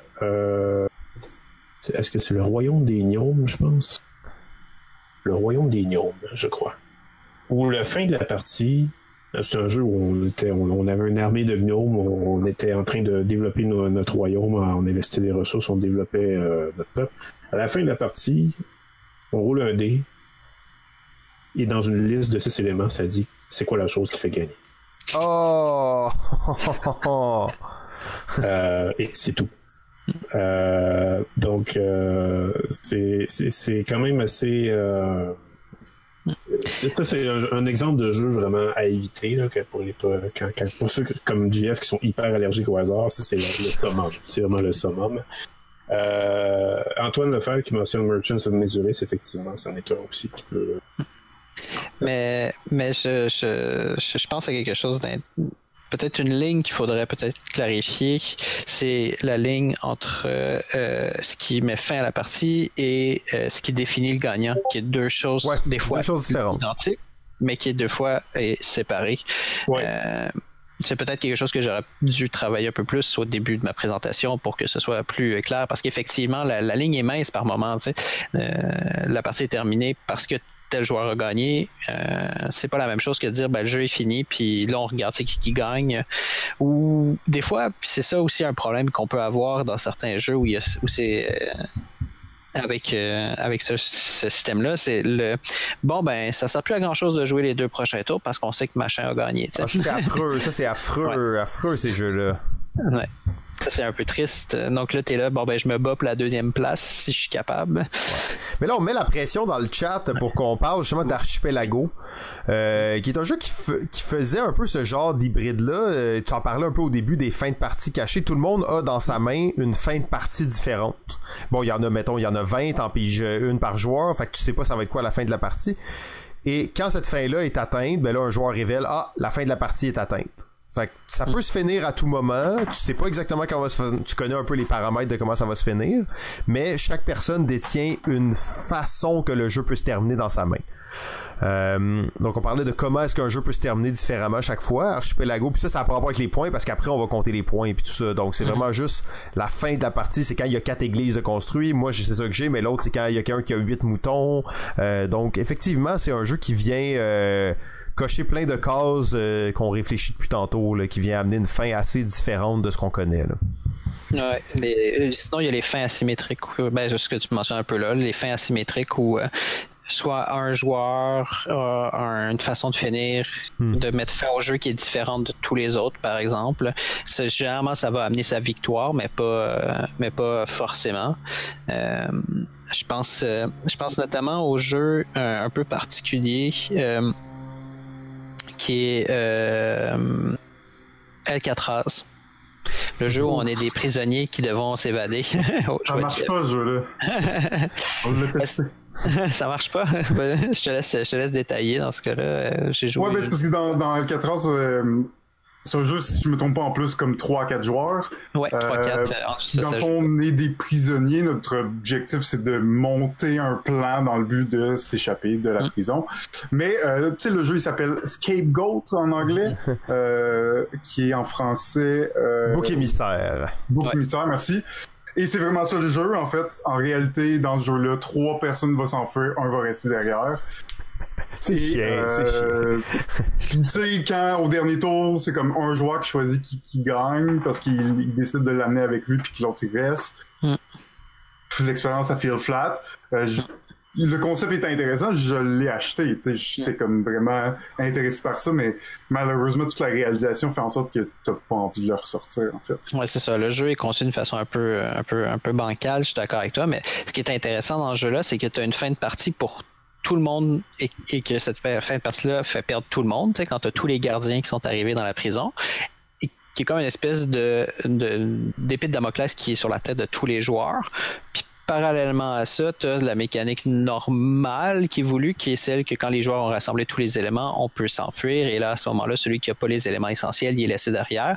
Mais comme ça fonctionne des fois un peu weird, on laisse un joueur au choix, tu sais, à qui est resté derrière, puis je suis d'accord avec toi que ça, c'est, Ouais, bizarre. parce, ouais.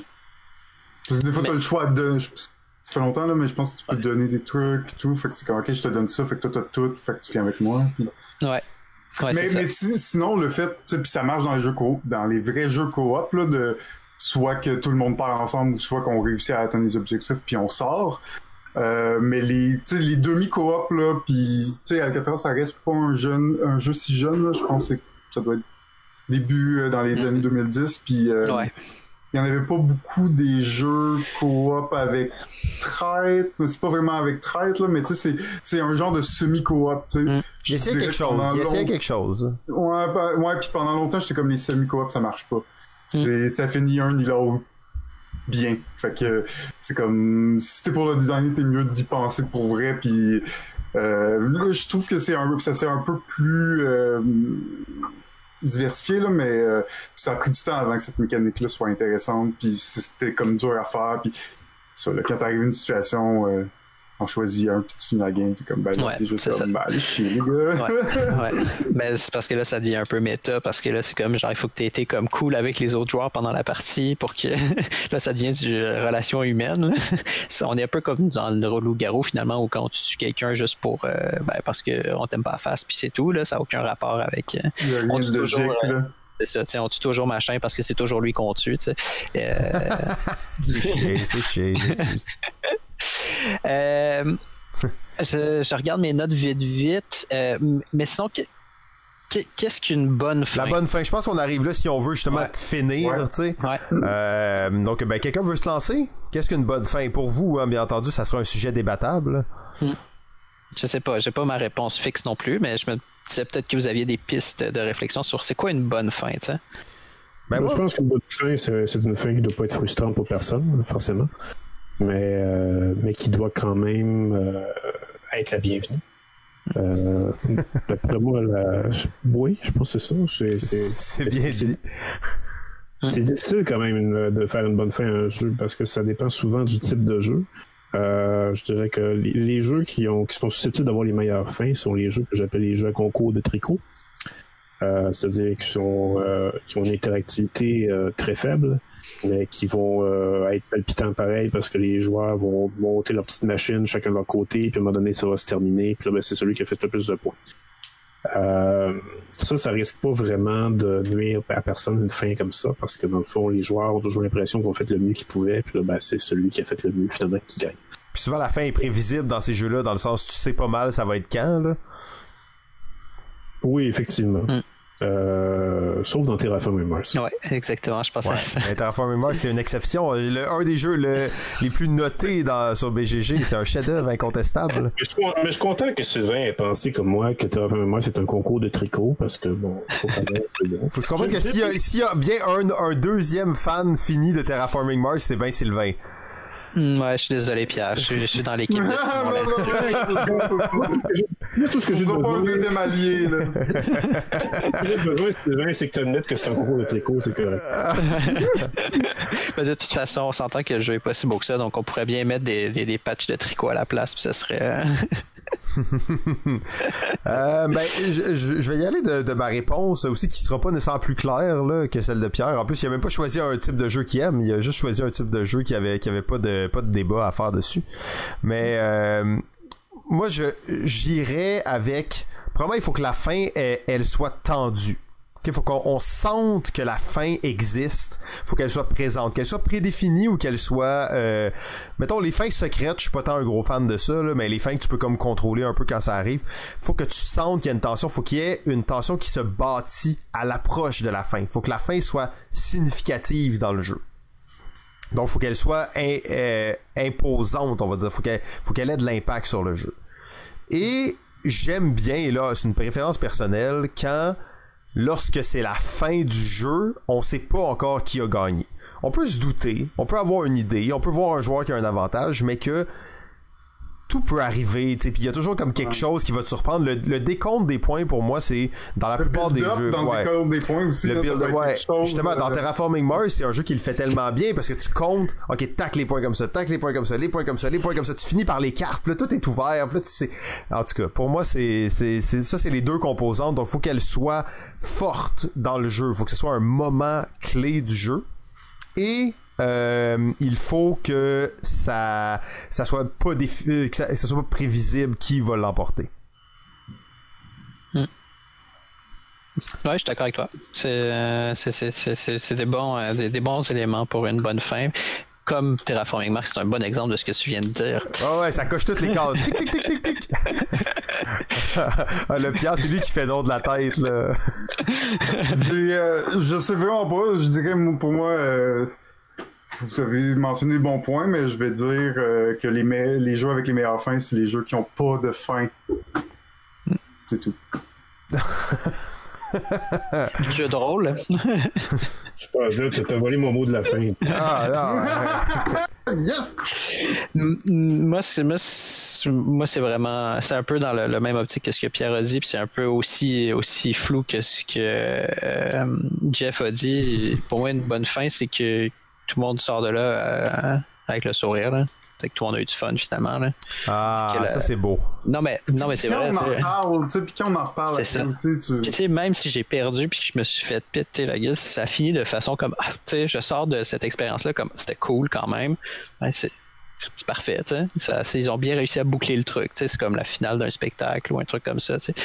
Mais, mais, mais au final, tu sais, on s'entend que c'est- de- là, on va être un peu philosophe, là, tu sais, pour clore le truc, là. C'est, c'est pas, c'est pas la destination qui est importante, c'est le voyage. Ah, tu as tellement de philo pour. Nice, bravo. D'ailleurs, Ludo, le gars qui parlait pas mal comme vous, messieurs, en reparlait avec passion et l'envie d'y rejouer. Pour lui, c'est ça une bonne fin. Je Mm. trouvais que ça, ça- c'était bien, Oui. c'était bien expliqué. Oui. Je suis d'accord. Donc voilà, je sais pas si on est rentré dans le 20 C'est, minutes. euh, on a busté ça en, large, mais c'était parfait. C'était, ça s'est bien conclu. Une belle fin. Euh, merci beaucoup, Sylvain. Juste Ah, rapidement comme plaisir. ça, euh, les gens veulent te suivre. euh, Ludologue, c'est toujours la place. Mais là, tu as un nouveau projet, Agence Friedman. Oui. On a glissé quelques mots euh, pendant Montréal Joue là, au podcast, mais on aimerait ça, bien entendu, te réinviter avec la- l'autre moitié de, de l'Agence Friedman aussi. Rapidement, quelques mots là-dessus, peut-être, si les gens veulent suivre ça. Si au point, Oui. y a-t-il quelque chose à suivre là-dessus pour l'instant? Oui, euh, pour l'instant, on a une page Facebook, Agence Friedman. Euh, c'est quoi? C'est un des jeux d'enquête en ligne. Donc, vous avez des scénarios d'enquête et vous allez sortir du site et aller enquêter un peu partout euh, sur Internet pour pouvoir réussir à mener à bien l'enquête. J'en dis pas plus que ça parce que le site n'est pas encore tout à fait prêt, mais ça s'en vient d'ici la fin du mois. J'ai pas de date précise à vous donner, mais on va avoir un site fonctionnel. Ça va être possible de venir essayer tout ça. Voilà. Nice, très cool. Ben, de toute façon, on, se, on, on, on te réinvite à ce moment-là pour qu'on puisse en parler plus en détail. Avec grand plaisir. Ben, merci beaucoup. Alors, c'est déjà la fin, euh, mesdames et messieurs, de, de cette épopée euh, qui a été la saison 9. Euh, malheureusement, on peut pas dire que ce sera notre euh, notre dernière saison virtuelle. Je crois euh, que la prochaine le sera aussi. Euh, on va vous revenir avec une, une, une formule assez similaire à ce qu'on a fait cette saison-ci, donc des chroniques. On a un petit changement quand même, mais ça, on va vous laisser la surprise de le découvrir. Sinon, ben, on remercie encore une fois énormément les Patreons du fond du cœur. Chaque jeudi, euh, en fin de soirée, vous pouvez, si vous êtes Patreon, avoir accès à votre vidéo exclusive Patreon Balado Ludique, Nation Balado Ludique. On vous parle de plein d'affaires. D'ailleurs, la semaine passée, je pense que c'était une photo des fesses de Pierre que nous avons vu. Alors, manquez pas ça. Euh, c'est, euh, c'est, peu pour le prix d'un petit café ou deux cafés par, par jour seulement. Trois places. Trois cafés? Quatre cafés? 4 piastres. Euh, ok, donc euh, c'est ça. Donc c'est c'est euh, c'est ça. Alors merci beaucoup d'avoir été là pour cette saison-là. On se retrouve, euh, on sait pas quand. Habituellement c'est quoi deux trois mois de pause pour histoire de se re- revigorer, de se remettre en selle et de préparer la nouvelle saison.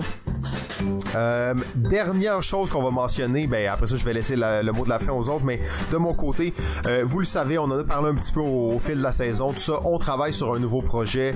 Euh, Pierre GF, on est sur Locomuse, euh, qui est un éditeur euh, québécois, et là on est sur un gros projet, une compilation de roll and write d'auteurs québécois. Euh, ça va être quelque chose d'assez cool, je vous dis, on travaille très fort là-dessus, des jeux là-dedans incroyables. D'ailleurs, on a vu Brian qui nous a présenté très rapidement Star Map, mais en plus on a le gagnant du proto de l'année, on a des jeux de Olivier Lamontagne, Martin Boisel, euh, Thomas Dagenel Espérance et j'en oublie plein, mais c'est pas grave, vous allez suivre ça. Pierre Poisson-Marquis, bien entendu. Simon Euh, ouais, on en, on en a plein, donc euh, pas, pas de stress, on va reparler de ça. Et euh, ben, Jeff, Ouais. Jeff, qu'as-tu à dire aux gens? Ben, euh, c'est ça, ben, dans le fond, tu parlais du livre. euh, Dans le fond, les- dans les prochains mois, il va y avoir de plus en plus d'informations qu'on va mettre. On est en train de travailler sur les designs visuels des jeux. Euh, on va avoir besoin de vous pour du playtest, pour euh, juste C'est vrai. donner vos commentaires. Euh, ça va suivre euh, une campagne de financement. Euh, tout ça est en préparation. C'est quand même un projet assez ambitieux. Euh, juste de décider de faire 12 jeux, c'est euh, un peu de la folie. Légèrement, donc, ouais. Donc, donc, euh, on, on est dans ce processus-là tout l'été euh, et euh, dès que possible, dès qu'on va se sentir prêt, on va, on va lancer la campagne Kickstarter. Vous pouvez continuer euh, ben, nous suivre sur sur la page du projet, puis elle va beaucoup évoluer, puis les- le visuel s'en vient là, puis on a bien hâte de vous montrer parce que les, premiers visuels sont euh, très jolis. Ouais, d'ailleurs, ça s'appelle Des papiers si vous cherchez ça, mais sinon sur Balado Ludique, vous pourrez trouver toute l'information. Euh, merci à tous hein, d'avoir été là. JF, je te souhaite un bon début d'été. Euh, on se retrouve, je sais pas exactement quand, mais on va, on va, être on va tenir les gens au courant. Et euh, ben, Pierre, t'as le mot de la fin comme d'habitude. Ben, ça tombe juste à point. J'ai faim. Ciao. Ciao tout le monde.